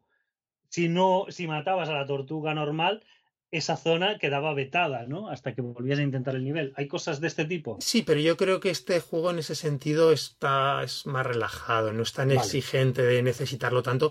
O si no, yo creo que cuando vas a necesitar una transformación, un power-up en concreto. Lo ponen que, ahí. No son, que no son tantos, es el de Mario Fuego, el clásico de la bola de fuego. Eh, estoy dudando, yo creo que ya existía, que no es novedad de este, pero lo estoy dudando. ¿Te suena el del taladro en la cabeza? Que yo decía, este es nuevo, este lo hemos visto, porque ahora ya, claro, tanto juego. A lo mejor ese es el nuevo con el Creo que el taladro, el taladro en Galaxy, pero en 2D no me suena. En, Galaxy creo que sí que había un taladro. Que, que este está muy guay, ya no solo por el tema más como te hace de protección, ¿no? Si te cae un enemigo en la cabeza, sino que te deja navegar por el techo. O sea, te pegas, entonces tu personaje se, mm. se queda en el suelo, eh, hundido, y puedes chum, chum, chum, ir por todo el techo o por todo el suelo, bajo suelo, por decirlo así. Eh, está muy guay, son, la verdad es que en total no son muchas estas formaciones, esta que te cuento, y la del Mario, bueno, yo casi voy a decir Pitch, porque yo sabes Joan, que yo siempre juego a Pitch con todos los juegos de Mario, o sea que para mí es el, para mí es super Pitch Wonder. El de la, ya te lo diré, eh, el de la burbuja. Ese ya te suena de las últimas, que lanzas una burbuja que recoge a los enemigos y los destruye. Está bien, incluso que lo puedes utilizar, si no recuerdo mal, como incluso como punto de plataforma en algún. En algún Ostras, no me suena lo de la burbuja, Rafa. Yo creo que en alguno de los últimos sí que estaba. Pero y claro, la burbuja era cuando, cuando jugabas en equipo y tenías a tu, a tu hijo o tu amigo malo que no sabe jugar tan Sí. bien tú, entonces se metía en la burbuja, tú pasabas la zona chunga y lo sacabas de la burbuja y seguías la- el nivel, ¿no? Pero así como, como lo estás diciendo tú de saltar encima o meter enemigos, yo creo que en alguno de los New Super Mario estaba, pero ahora también lo estoy dudando, ¿eh? ser, Se me- se me- pero, se me está yendo la cabeza, no lo sé. Pero bueno, por lo menos las transformaciones son poquitas, pero variadas y está muy bien. Ya te digo, la del elefante me parece que mecánicamente tiene muchas posibilidades, ¿eh? Y está guay. A mí de repente, de hecho, me parece, entre comillas, la, ma- la más tocha, ¿sabes? Si en alguna pantalla con cierta dificultad dices, ¿qué me llevo? Dice, me llevo la del elefante. es un poco la flor y el elefante son la imagen de este juego. Sí, sí, sí, totalmente. Eh, mira, pues vamos a hablar de la flor, la flor maravilla, ¿no? Que es la, que es el otro punto que le cambia aquí al juego. La flor es como un icono del flor que recoges y entonces en el durante el nivel pasa un evento loquísimo, ¿no? Esa estampida de estos eh, ñus o bisontes que Sí, veíamos. Sí, en el tráiler, sí. O de repente tu personaje, eh, el que lleves, se transforma en una baba gigante eh, se puede pegar o cambia las mecánicas de físicas y de moverte por la fase. O se convierte en top-down la fase que mueves a tu personaje, ¿vale? O sea, de repente O también, por ejemplo, una muy graciosa de los primeros niveles, eh, hay una especie de número musical de plantas pirañas. O sea, ocurre un evento. Es opcional, ¿eh? La planta tú la puedes coger o no. Lo normal es que la cojas porque al cogerla y superar esa sección de la flor, pues eh, eh, te dan una de las semillas flor, que son aquí las estrellas, ¿vale? O como si fueran, es el... Entonces está muy guay, porque todas, la verdad, esas transforma, ese, esas set pieces que se producen en cada nivel son muy locas, muy distintas, muy divertidas, nunca sabes lo que te va a esperar. Con, con, con distancia me recuerda mucho a los plataformas de Wario. Por ejemplo, el, el de Wii, ¿cómo se llamaba? No me Eh, acuerdo. sí, el, eh, el, el, Shake It. No, eh, No me acuerdo. Aquel que era con pantalla 4 tercios, que era una adaptación muy directa de. sí, sí, sí, sí. Yo quiero Wario Land del Shake It, me parecen. Wario Land Shake It, sí, que es el Wario Land 5, al fin y al cabo. Sí, sí, sí. que de repente había un evento, ¿no? En la pantalla. La vuelta, la carrera, con cosas raras que pasaban, ¿no? Pero este, que era una, la ida y la vuelta, ¿no? La- eh, en la pantalla. Este es un poco más, más distinto, pero una, una vuelta de tuerca a la pantalla, ¿no? Inesperada, loca, más así, como que le han metido este aire, ¿no? Y Sí. me gusta. Eh, Está muy guay. Es la verdad que es un cambio muy llamativo respecto a, a anteriores entregas. Y, y funciona bien. Le añade todavía más variedad a la habitual que ya tiene lo- el diseño de niveles excelente, ¿no? De cualquier Mario en 2D. Es añadir otra capa más, más divertidísima. Otro punto muy curioso, como novedad, ha sido el tema de las insignias. Las insignias son como los, unos poderes que puede llevar tu personaje. Solo puedes elegir una. Se consiguen en tiendas o al superar determinadas fases. Son una habilidad especial. Ya puede ser tanto activa como pasiva. Una activa puede ser, por ejemplo, el que tu personaje adquiere la posibilidad de planear. Planear, Vale, dar, vale. un, dar un salto extra, el poder pegarte a la pared de nuevo, el incluso... El planear era de 3D World, ¿no? O 3D Land. Sí, ¿te acuerdas? Pero no, aquí es que te coges como una capa gigante y entonces planeas más. O sea, es como te hace un Vale. super planeo. Incluso algunos son habilidades básicas, pero que no las lleva incorporado el personaje. Porque había ahí como ciertas mecánicas que ya se dan por hecho, ¿no? En los juegos de Mario, que Mario va a estos movimientos, pues algunas yo creo que las, las quitan y las convierten en insignia y tú solo puedes llevar una, tú al principio de nivel eliges una. Entonces también puedes jugar ahí para este nivel cuál es más conveniente, ¿no? Utilizar a lo mejor tiene unas partes o incluso a veces esas, habilidades son pasivas en, en, por ejemplo, volverte invisible, no se ve tu sprite, sí, sí, no se ve, eres invisible, entonces los enemigos no te ven, o eh, te recoge las monedas automáticamente, las atrae. O sea, tiene un montón en total. A lo mejor habrá 20. Son cosas un poco me suena a, a características de otros juegos, ¿no? También alguna particularidad que estaba ahí que se descarta como mecánica de este juego, pero lo puedes añadir de forma opcional. Sí, o incluso algunas que tenían, por ejemplo, ya sabes que Luigi normalmente siempre salta más y más sostenido en el tiempo un poquito. Tiene un, salto más, aparatoso, más alto. Más flotante, un poquito más flotante y más alto. Pues aquí hay una de las estas insignias es que, es que tienes un salto más largo.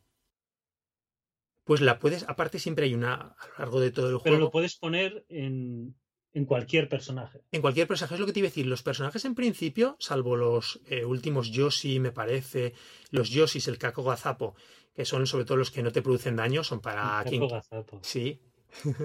para quien no quiere pues jugarlo de forma fácil, ¿no? No sufres daño y es mucho más fácil pasarte el juego.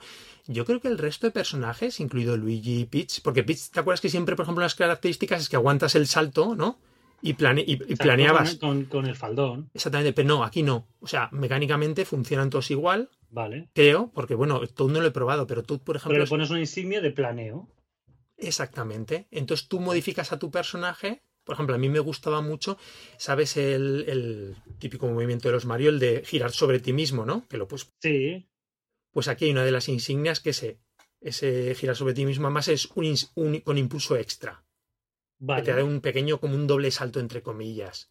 Pues a mí esa, por ejemplo, me gustaba mucho, ¿no? Te facilita mucho en llegar a sitios. Pues estas insignias, ya te digo, están repartidas en diferentes pantallas de habilidad. Que tú te la pasas, entonces te dan esa insignia o las compras. Entonces está muy bien, ¿no? Ese cambio ahí añadiendo mecánicas o pudiendo jugar con esas insignias en determinadas fases para aprovecharlas. En, cierta manera, que es lo que dicen, ¿no? Que adaptan el salto de Mario se adapta al tiempo, ¿no? En el que sale el juego, ¿no? Es como que el salto de Mario es hijo del momento en que sale. Eh, y quizá no tanto el salto de Mario en este juego, ¿no? Que igual el movimiento es más estándar, pero sí que en estas opciones de personalización, ¿no? Que es la novedad, que es muy de ahora, de estos tiempos, ¿no? El coger muchas variantes y ponérselo, quitárselo, ¿no? Es un, un en una pequeña medida porque es una medalla, pero es un Hollow Knight, ¿no? ¿Te acuerdas que Hollow Knight es el movimiento, eh, eh, las características eran estándar y lo que te cambiaba era esas medallas que le ponías y le quitabas. Lo que pasa es que en Hollow Knight al final llevabas como 15, ¿no? Ibas agrandando el espacio y sumabas, sumabas, sumabas, sumabas. Pero era eso, ¿no? De una base, tú eliges en qué quieres diferenciar el, el personaje, en qué momento, ¿no? Qué guay. Pues está guay. Es una idea muy chula, ya te digo.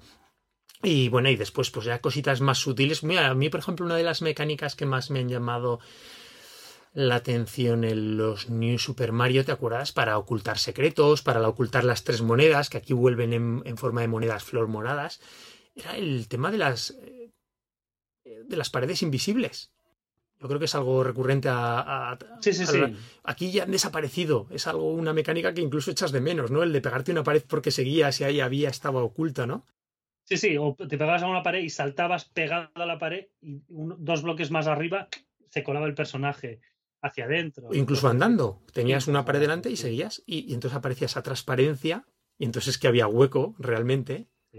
Aquí sí que han, han cogido de otras series han cogido, por ejemplo, el cambio entre planos. ¿Te acuerdas de los Donkey Kong, Mutant Moods u otros? Atrás. Exactamente, que te metes en una en una tubería y apareces en un plano más atrás. Tampoco es que hagan mucho uso de ello, pero bueno, hay cositas que ves mucho, mucho cambio ¿no? en el diseño básico de niveles.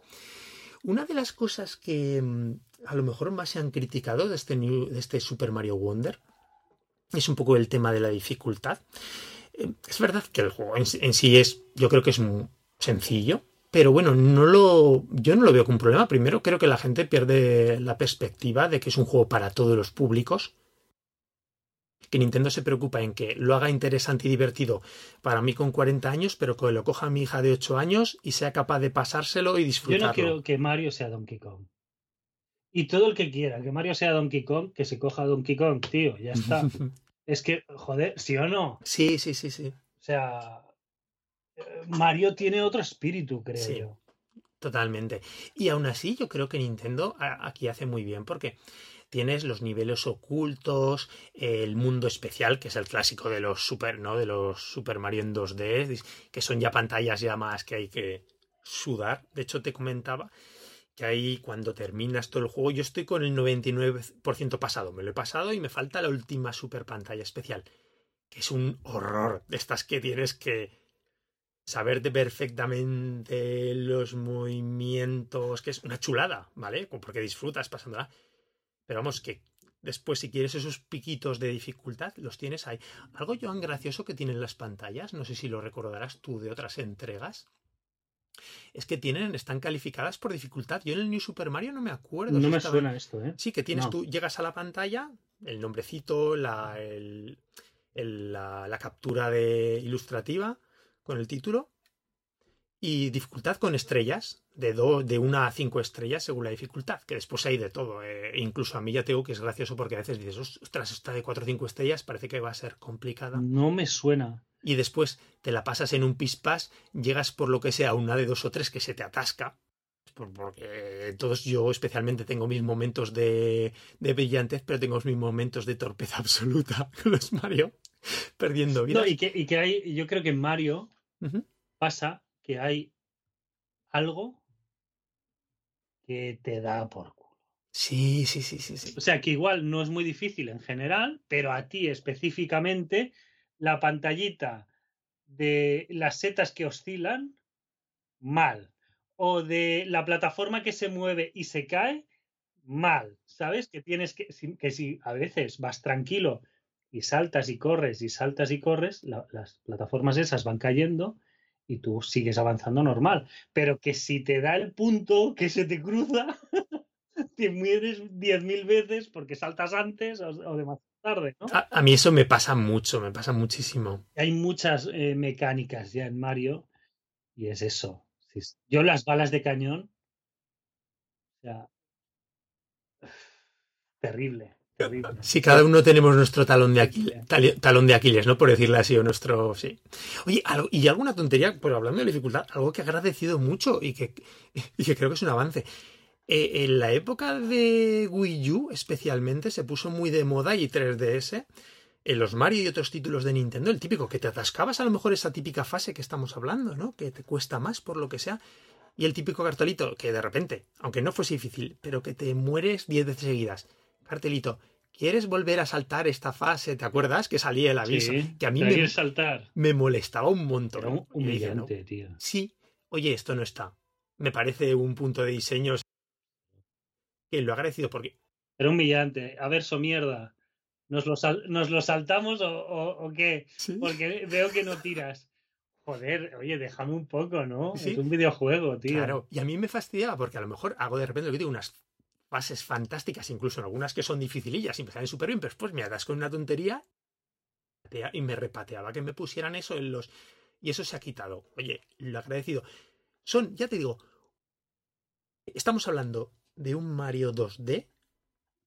Es un Mario 2D, no estamos revolucionando el mundo, pero le ves tan pequeños, tantos cambios de detalle respecto a las entregas, entregas anteriores que me gusta. Y me gusta porque es el juego, el Mario 2D de Switch.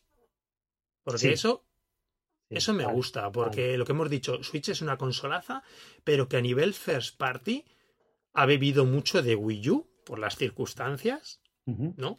Pues se ha, por- se ha porteado todo el catálogo de Wii U, un catalogazo first party impresionante.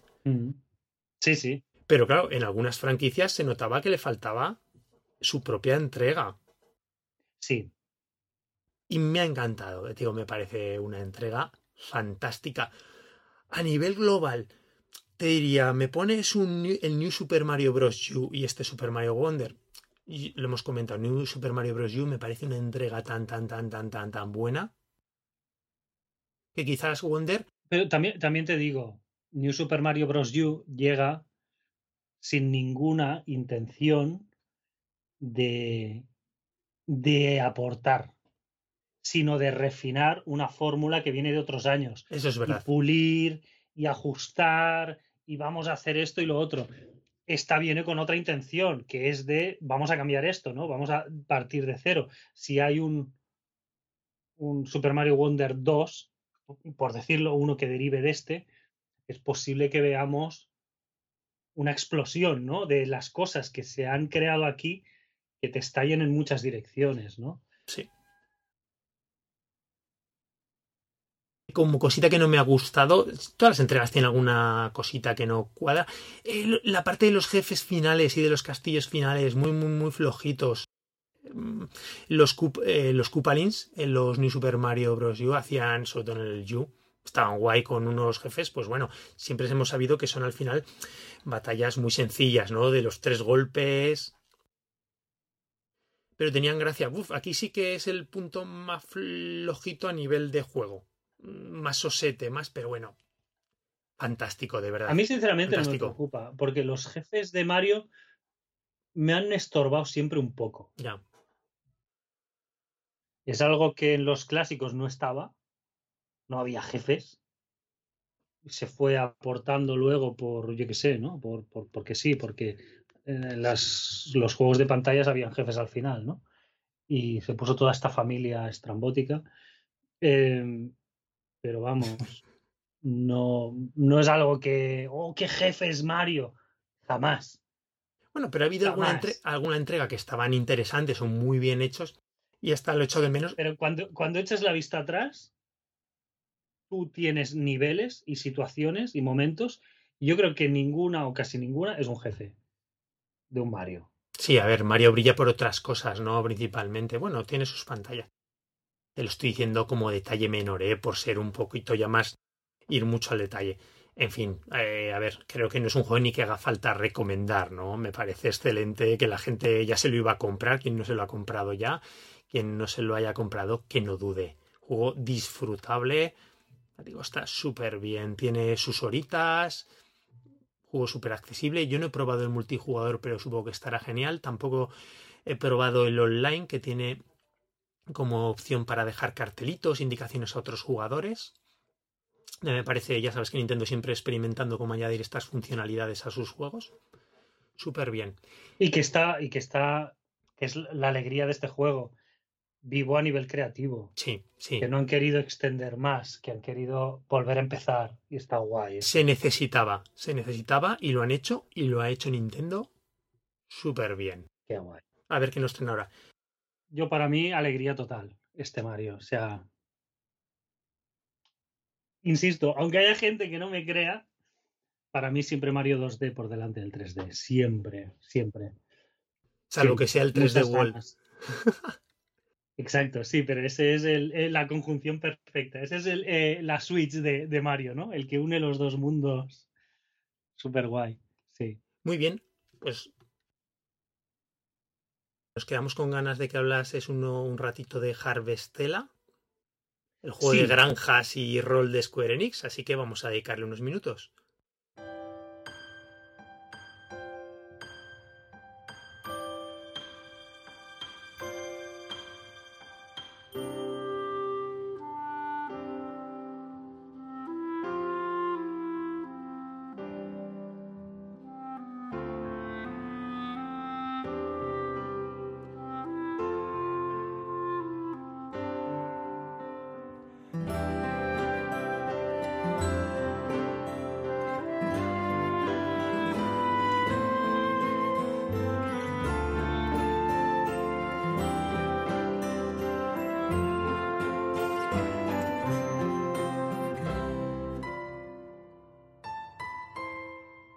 Pues sí, eh, Harvestella fue. Em, oh, creo que lo jugué en verano, ¿no? En, vacaciones.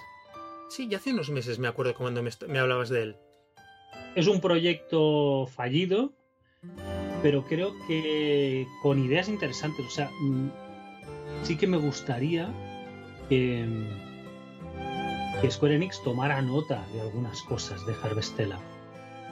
Porque. Porque se puede sacar, se puede sacar. Harvestella tiene las mecánicas de granja habituales. Tienes un terreno con unos obstáculos, ¿no? Con piedras, con troncos, con no sé qué, que tienes que ir acondicionando a medida que haces, construyes y consigues nuevas herramientas.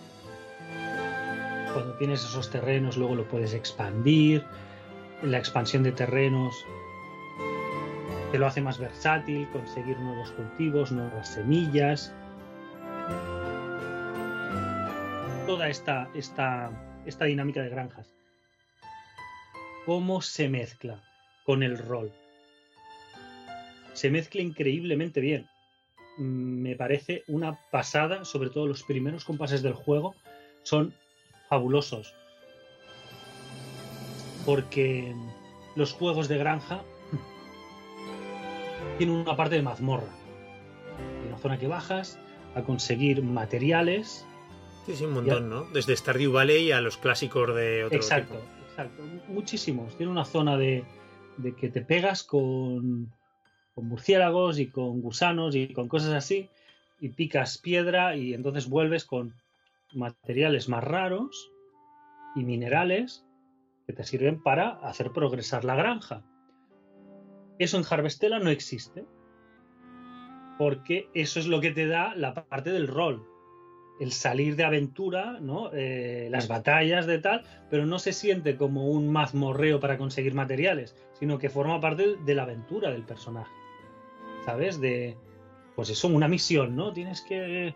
Escapado un niño y se ha ido al bosque y lo vas a rescatar, ¿no? Sí, más integrado en la historia, ¿no? Y el desarrollo de. Exacto. No es una, par una cosa acoplada a la granja donde batallas, sino que, bueno, vas al pueblo y hay misiones en el pueblo y no todas las misiones del pueblo son dame 20 unidades de patatas, ¿no? Sino que hay misiones pues de juego de rol. Y ¿Y qué pasa? Que el juego de rol se retroalimenta del juego de granjas súper bien.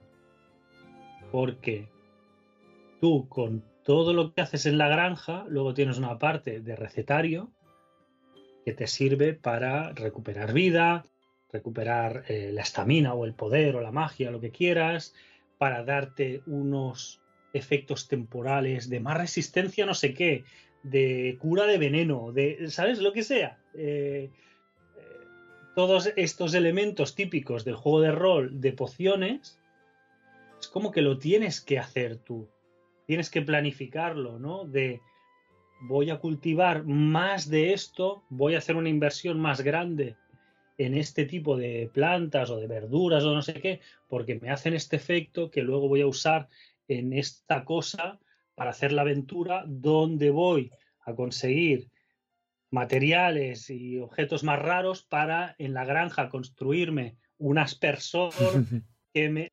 Entonces es un círculo que se amplía de una manera guapísima. Eh, si te va el rollo granja, el rol lo potencia, lo, lo, amplifica mucho porque le da mucha naturalidad esa exploración, esa aventura, esa lucha, ¿no? Y el rol, yo creo que se ve bastante beneficiado de esa elaboración de cosas, ¿no? De ese cultivo, esa preparación. La preparación de la aventura es mucho más grande que no coger el inventario y hacerte pociones, ¿no? Sino que tienes que planificarlo a más largo plazo. Luego con el cambio de estaciones, que pierdes cierto tipo de cultivos para ganar otros, ¿sabes? Que eso es típico del juego de granja, pero que también te afecta en la parte de aventura porque igual tienes algunos efectos que te van muy bien, que ya no lo tienes tanto, entonces tienes que hacer conservas, mermeladas, batidos para hacer de una despensa para en la siguiente estación conservar esos efectos que te van bien y que luego te van a ser más difíciles de conseguir diariamente, ¿no? Sino que ya tienes que tirar de lo que tienes hecho. Hostia, qué guay, ¿no? Qué guay. Luego las misiones, sobre todo las primeras horas en el primer pueblo. Hay varias ciudades, es un mapa que se va expandiendo con varias ciudades y varias estructuras de misiones, digamos, de copia y pega, ¿no? Hay un restaurante que te piden nuevas recetas, que a medida que vas haciendo cosas puedes tener acceso, le llevas el plato y te dan un dineral, ¿no? por, eso em, hay misiones de que, se clonan, ¿no? De una ciudad a otra. Pero en las primeras, sobre todo en el primer pueblo, que es más distinto, es más distinto, hay em, una serie de misiones más, más de aventura clásica, de rol, pues se escapa un niño al bosque y lo tienes que ir a rescatar, bla, bla, bla, y hay monstruos, y hay un, como un monstruo más especial y bla, bla, bla, ¿no? Pero luego hay otras más costumbristas que eh, hacen que tengas, eh, que te muevas en esos dos campos, tanto en, la granja como en la aventura. ¿Sabes? Una, una misión de tienes que, ah, para la, la, de la curandera del pueblo, tienes, eh, dame tantas medicinas de no sé qué, pues para tantas medicinas necesitas cosas de granja y necesitas cosas de recolección de claro. que tienes que ir a una zona. Lo mezcla muy bien. Entonces yo estaba ahí en esa época, y, viste que, fui en descenso. Sí, sí, esa es la sensación que me diste. Notable. La primera fue de, wow, tío, qué bien, sin hacer nada nuevo en el campo del rol, sin hacer absolutamente nada nuevo en el campo de la granja, qué bien combina, qué bien encaja, ¿sabes? Bueno, eso ya lo hemos hablado otras veces, ¿no? Pero quizás eso ya, saber combinar géneros de esa manera nueva o con esa fluidez o que casen tan bien es en sí una gran novedad, ¿no? Dentro de los propios géneros. el saber entremezclar. Un acierto increíble. Increíble. E, ¿El combate de qué tipo es en la parte de rol? ¿Es de acción RPG? ¿Es, sí, es turno? Ah, vale. Es acción RPG, cosas que, que, se calientan, ¿vale? Ataques especiales que vas haciendo, un poco Xenoblade, cosas de este tipo. Es, es Mm, sencillo, pero tiene, tiene sus buenas opciones. Esto es todo correcto, ya te digo, está, está todo bien. ¿Dónde falla Harvestella? Sí, ah, porque fuiste de más a menos. Porque mm, llegado a cierto punto, se convierte en el peor juego de rol japonés como género de rol japonés. Eh, empieza la parte de granja se queda, en vez de buscar maneras de, de tenerla viva, se queda en un segundo plano y empieza a coger peso el juego de rol. Simplemente la granja es un apoyo que tienes, es paras de hacer aventuras un par o tres de días para hacer cosas y luego te vas a la aventura, ¿no? Que es como se convierte en lo importante. O sea, hay durante ciertas horas un equilibrio en, en los dos mundos que se van complementando uno a otro y luego es simplemente uno se va apartando y va quedando de apoyo del otro. Y el otro es una calamidad. Mm. Es una calamidad. Son estructuras que se repiten muchísimo, eh, zonas de mazmorra, ¿no? Vas a la torre de no sé qué. La torre de no sé qué es larguísima. Es que las torres de en este tipo de juegos son eternas, sí. No, pero de, ¿sabes? De juego de rol antiguo, de pasillo y sala y pasillo y sala y pasillo y sala y pasillo y sala y pasillo y sala y pasillo y sala y dices, Dios mío, por favor, que se acabe esto ya. No puedo más, no puedo más. Y, y sigue y sigue y sigue. Y cuando acabas, vas a otra zona que es lo mismo de pasillo y sala con otra ambientación, pero pasillo, sala, pasillo, sala, pasillo, sala y dices, Dios mío, no puedo, no puedo, o sea, me estás agotando. Y luego empieza a darle una importancia a la historia, pero tan ridícula, la historia es un desvarío de, me imagino. de robots, del espacio, de viajes en el tiempo. ¡Wow! Eh, que estamos hablando de un juego de granjas, ¿sabes? y hay unos robots del espacio que vienen y están modificando el ciclo temporal y la humanidad desaparece y dices, tío, que es un puto juego de granjas, que la humanidad, que del espacio, ¿de qué me hablas, tío? Y no, porque hubo unos científicos que hicieron un experimento cósmico que y dices, ¿qué es esto? Ostras. ¿Qué es esto? O sea, llega un momento de alucinar de ¿qué ha pasado aquí? ¿Quién ha entrado por la puerta y ha empezado a meter esto encima de la mesa? ¿Sabes? O sea, porque sale de la nada, sale de la nada, ¿sabes? Unas cosas de, ¿pero esto qué es? Y, y logra arruinar el juego. Logra arruinar el juego. Es una Pena. pena. Es una pena porque creo que con una ambición mucho más modesta en cuanto a juego de rol y a, y a narrativa, Sí, una historia más convencional, ¿no, más Joana? Que sea- convencional, más, más que se hubiera quedado en ese costumbrismo de pueblo más modesto, wow, habría sido una cucada, ¿sabes? Un juego de, de 20 horas en vez de 50, un poco más compacto y con menos, no sé si decirlo ambiciones porque la historia es tan mala que, ¿me entiendes? Pero con menos ah, expectativas de grandeza de tal, igual, habría quedado tan, tan, tan mejor. Qué pena. Sí, pero por eso te digo que mm, aún así me, me gustó jugarlo, tengo un muy buen recuerdo de, de, esa conjunción tan afortunada, no sé si fue suerte o, o qué, y, y es lo que te digo, que aunque sea fallido, espero que, que Square Enix haya tomado nota de estas cosas, que se puedan dar cuenta de esto no, no acabó de ir, pero qué bien está toda esta parte, ¿no? Y que puedan, que puedan seguir a partir de ahí y hacer algo, algo nuevo, ya sea en Harvestella o, o- o una cosa distinta, pero que puedan tomar nota de eso. Qué guay, o sea, tal como lo cuentas, eso se ve un juego fallido, muy fallido, ¿no? En- por la parte, por lo último que has comentado, Sí, pero a la vez muy interesante, ¿no? Aportando ese, esa mezcla de géneros que funcione, que funcione bien y fuera de la manera más típica de lo que se ha hecho hasta ahora. Qué guay. No, la verdad es que lo hemos dicho, eh, bueno, está, ha molado todos estos proyectos medios, ¿no? Porque Harvestella está de nuevo en ese punto, ¿no? Ni gran producción ni producción pequeña, o esa es la sensación que me da a mí desde fuera, sin haberlo. es muy medio, es muy medio. Tiene una parte bastante visualmente, bastante interesante de lo que es la granja, de lo que son, bueno, de lo que es el pueblo principal, el primero. Luego los otros son mucho más convencionales, simples, estándar, copia y pega. Eh, el mapa del mundo es muy, muy resultó muy chulo. Luego hay partes de estas de mazmorra que son una calamidad.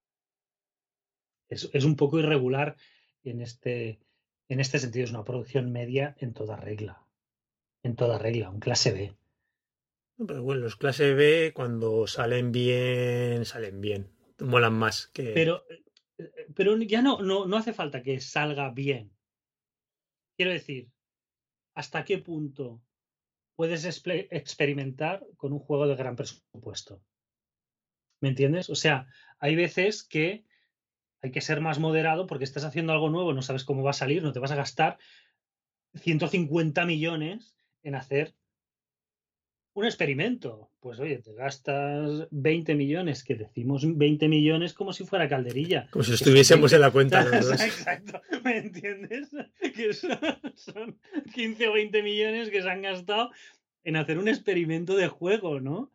Eh, pues bien, bien. Yo por, por ahí no, no, no, no, no me voy a quejar nunca. O sea, otra cosa es que, que sea luego un juego típico, copia y pega, súper convencional, que no tenga nada nuevo y dices, bueno, es que eh, ni lo visual, ni lo visual tiene algo destacable, ¿no? En este caso sí, sí, aunque luego se pegue un tiro en el pie. eh, Bueno, en pie o en la cabeza, tal como lo Sí, cuentas. sí, un poco, un poco sí. Pero, pero sí, sí, ¿eh? la sensación es eso de, de, de fallido, pero sí que me gustaría. Te ha dejado un buen pozo al final. Me gustaría ver un Harvestella 2, sinceramente. ¿eh? Sí, porque yo creo que tienes, tal como me lo cuentas, esa esperanza. Le has visto tanto potencial, ¿no? Que si arreglan. Claro, es que de, de las 50 horas, igual 10 fueron. ¡Wow! ¿Sabes qué guapo? Qué guapo, qué bien. y eso no es fácil de conseguir, ¿eh? Ni por 10, ni por 5, ni por 20 horas. Aunque después lo que dices, después lo otro haya falle mmm, estrepitosamente. Conseguir esos puntos de genialidad o que funcione toda la maravilla tiene mucho mérito. Entonces, la verdad es que tienes razón. Pensar en una posible secuela que pueda explotar eso, que pueda hacerlo bien, que no meta la pata donde este lo hace.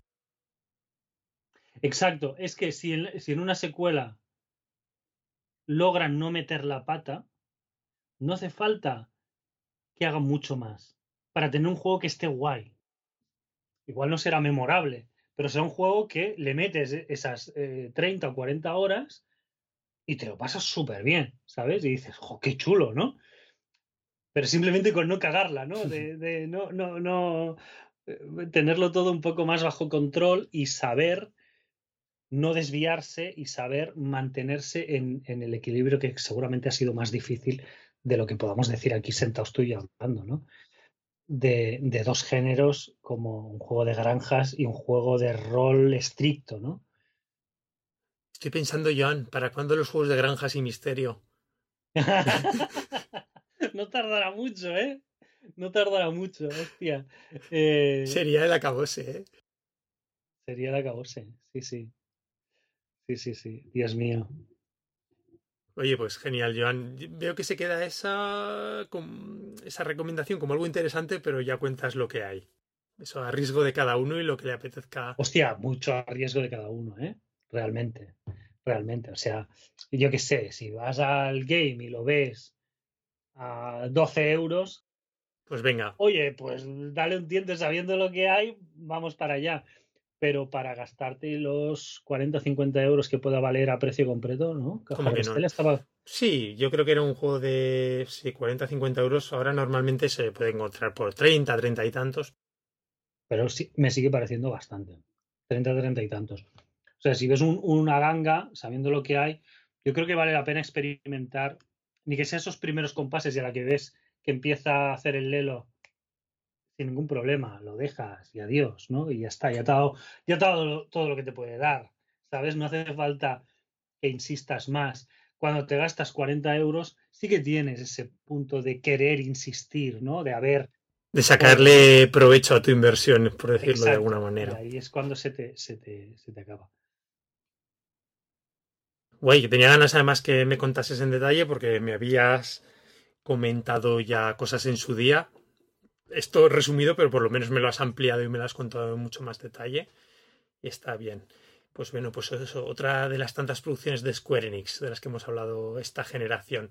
Super generación Square. Sí, eh, Joan, no sé si estamos en el punto. ¿Quieres cerramos ya, llevamos mucho rato. Llevamos mucho rato. Tenemos pendiente de que yo sé que te quedaste en el último programa cuando estuvimos con Roberto de hablar un poquito más del Octopath porque se nos comió ahí el tiempo bueno, y porque estaba, estaba en un punto previo a la mitad del juego, ahora estoy ya bastante más pasado de la mitad del juego y, y, bueno, sí, un par de cositas, un par de cositas que básicamente todo lo que dijimos, o sea, todo lo que se podía decir del juego ya está dicho, pero se, algunas sensaciones, algunas cositas. E incluso si no se hace muy tarde, aunque me da la sensación que lo grabaremos para principios del año que viene, como que estoy casi seguro de que va a estar en nuestro programa de mejores juegos del año.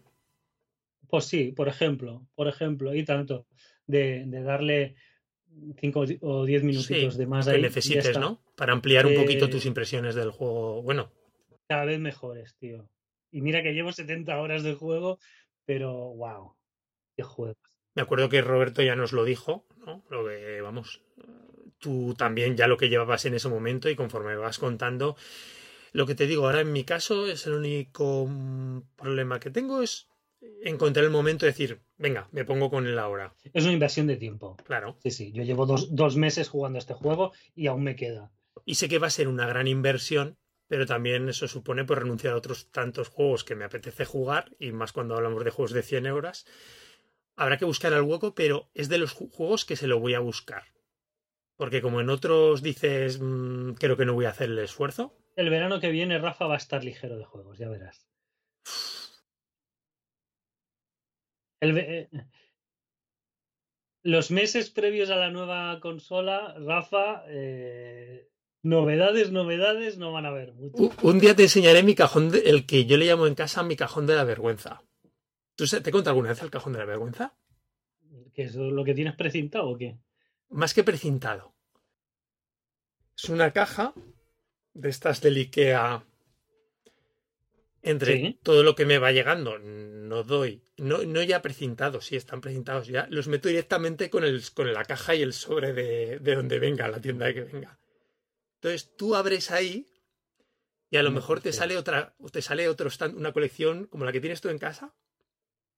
Puede salir ahí. Dios mío. Entonces, claro. Claro, es que tú, tú, además de mucho indie, lo cojas en caja. Que lo mío no es tan visible porque lo tengo ahí descargado, ahí está y ya está, ¿no? Pero claro, en caja.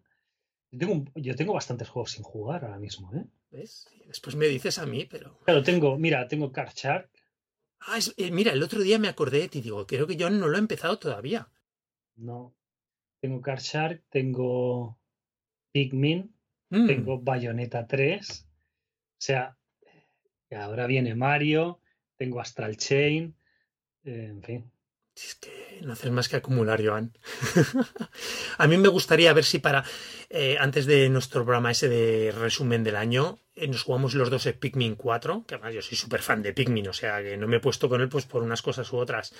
Ahora es Super Mario RPG, que lo tengo recién aterrizado y me voy a poner en... No creo que tarde más de dos o tres días en ponerme con él, que estoy como loco por, por jugarlo y alguna cosita más, porque me gustaría por lo menos con unas cuantas novedades de este año llegar al programa de mejores de 2023. Me creo que estaría bien, ¿no? Por los oyentes. Bueno, como no hicimos el mejores de 2022. Sí, sí, sí. El, que, el, que, el, año pasado ¿Sí? sí que lo hicimos, Joan. Lo hicimos. Sí, sí, sí. Yo ya no sé, tío. Yo ya no sé. Digo, tú haces el de 22 y yo hago el del 23. ¿Sabes? Que como el del 22 lo hicimos a principios de enero, si mal no recuerdo, pues este año yo digo, hombre, este año vamos a intentar continuar. Sí, sí, sí. Entonces estaría muy guay. Y el Bayonetta Origins, que es un juego que, eh, que le tengo unas ganas enormes, pero no lo he cogido por unas cosas por otras y tengo muchísimas ganas de jugarlo. Pues un poquito como tú estás ahora con el Astral, estos juegos eh, de Platinum más, entre comillas, raritos, que no es el gran, no es el sí. Bayonetta 3, ¿no? pues me gustaría meterme, pero van a ser muchos juegos para el tiempo que tenemos, pero se intentará intentará. Pues bueno, eso, un día te enseño la caja de la vergüenza. Así. Dios mío. Una, una locura, un despropósito realmente. Mm, creo que es el momento que de irnos despidiendo, de recordar a nuestros oyentes que tenemos página web que es nintendbit.com donde están disponibles todos los programas, igual que están disponibles en las diferentes pla plataformas de gestión de podcast, como son Apple Podcasts, iVoox, Spotify, Google Podcast, que si alguien quiere escribirnos, nos puede dejar esos comentarios en nuestra página web, escribirnos a nuestro correo electrónico que es contacto arroba o también eh, estamos en redes sociales, en concreto en Twitter X como Nintenbit. Eh, nos escribió un mensaje super majo Face Frost del último programa, creo que ya lo leeremos al, al siguiente porque ya nos quedamos sin tiempo como, como nos suele pasar habitualmente. Joan, ha sido un placer volver a grabar. Eh, creo que mínimo uno más tenemos que hacer antes de final de año. También nos han invitado para una colaboración por ahí con The Indies, con, eh, con los chicos de Link to the Podcast, a ver si podemos hacer la realidad, que a mí me gustaría un montón. Por lo menos así estamos, no estamos desaparecidos, que llegan los finales de año que también son complicados a nivel familiar, trabajo y todo. Intentaremos que cuadre todo. Joan, pues un abrazo y hasta el próximo sí, programa. Un abrazo, Rafa.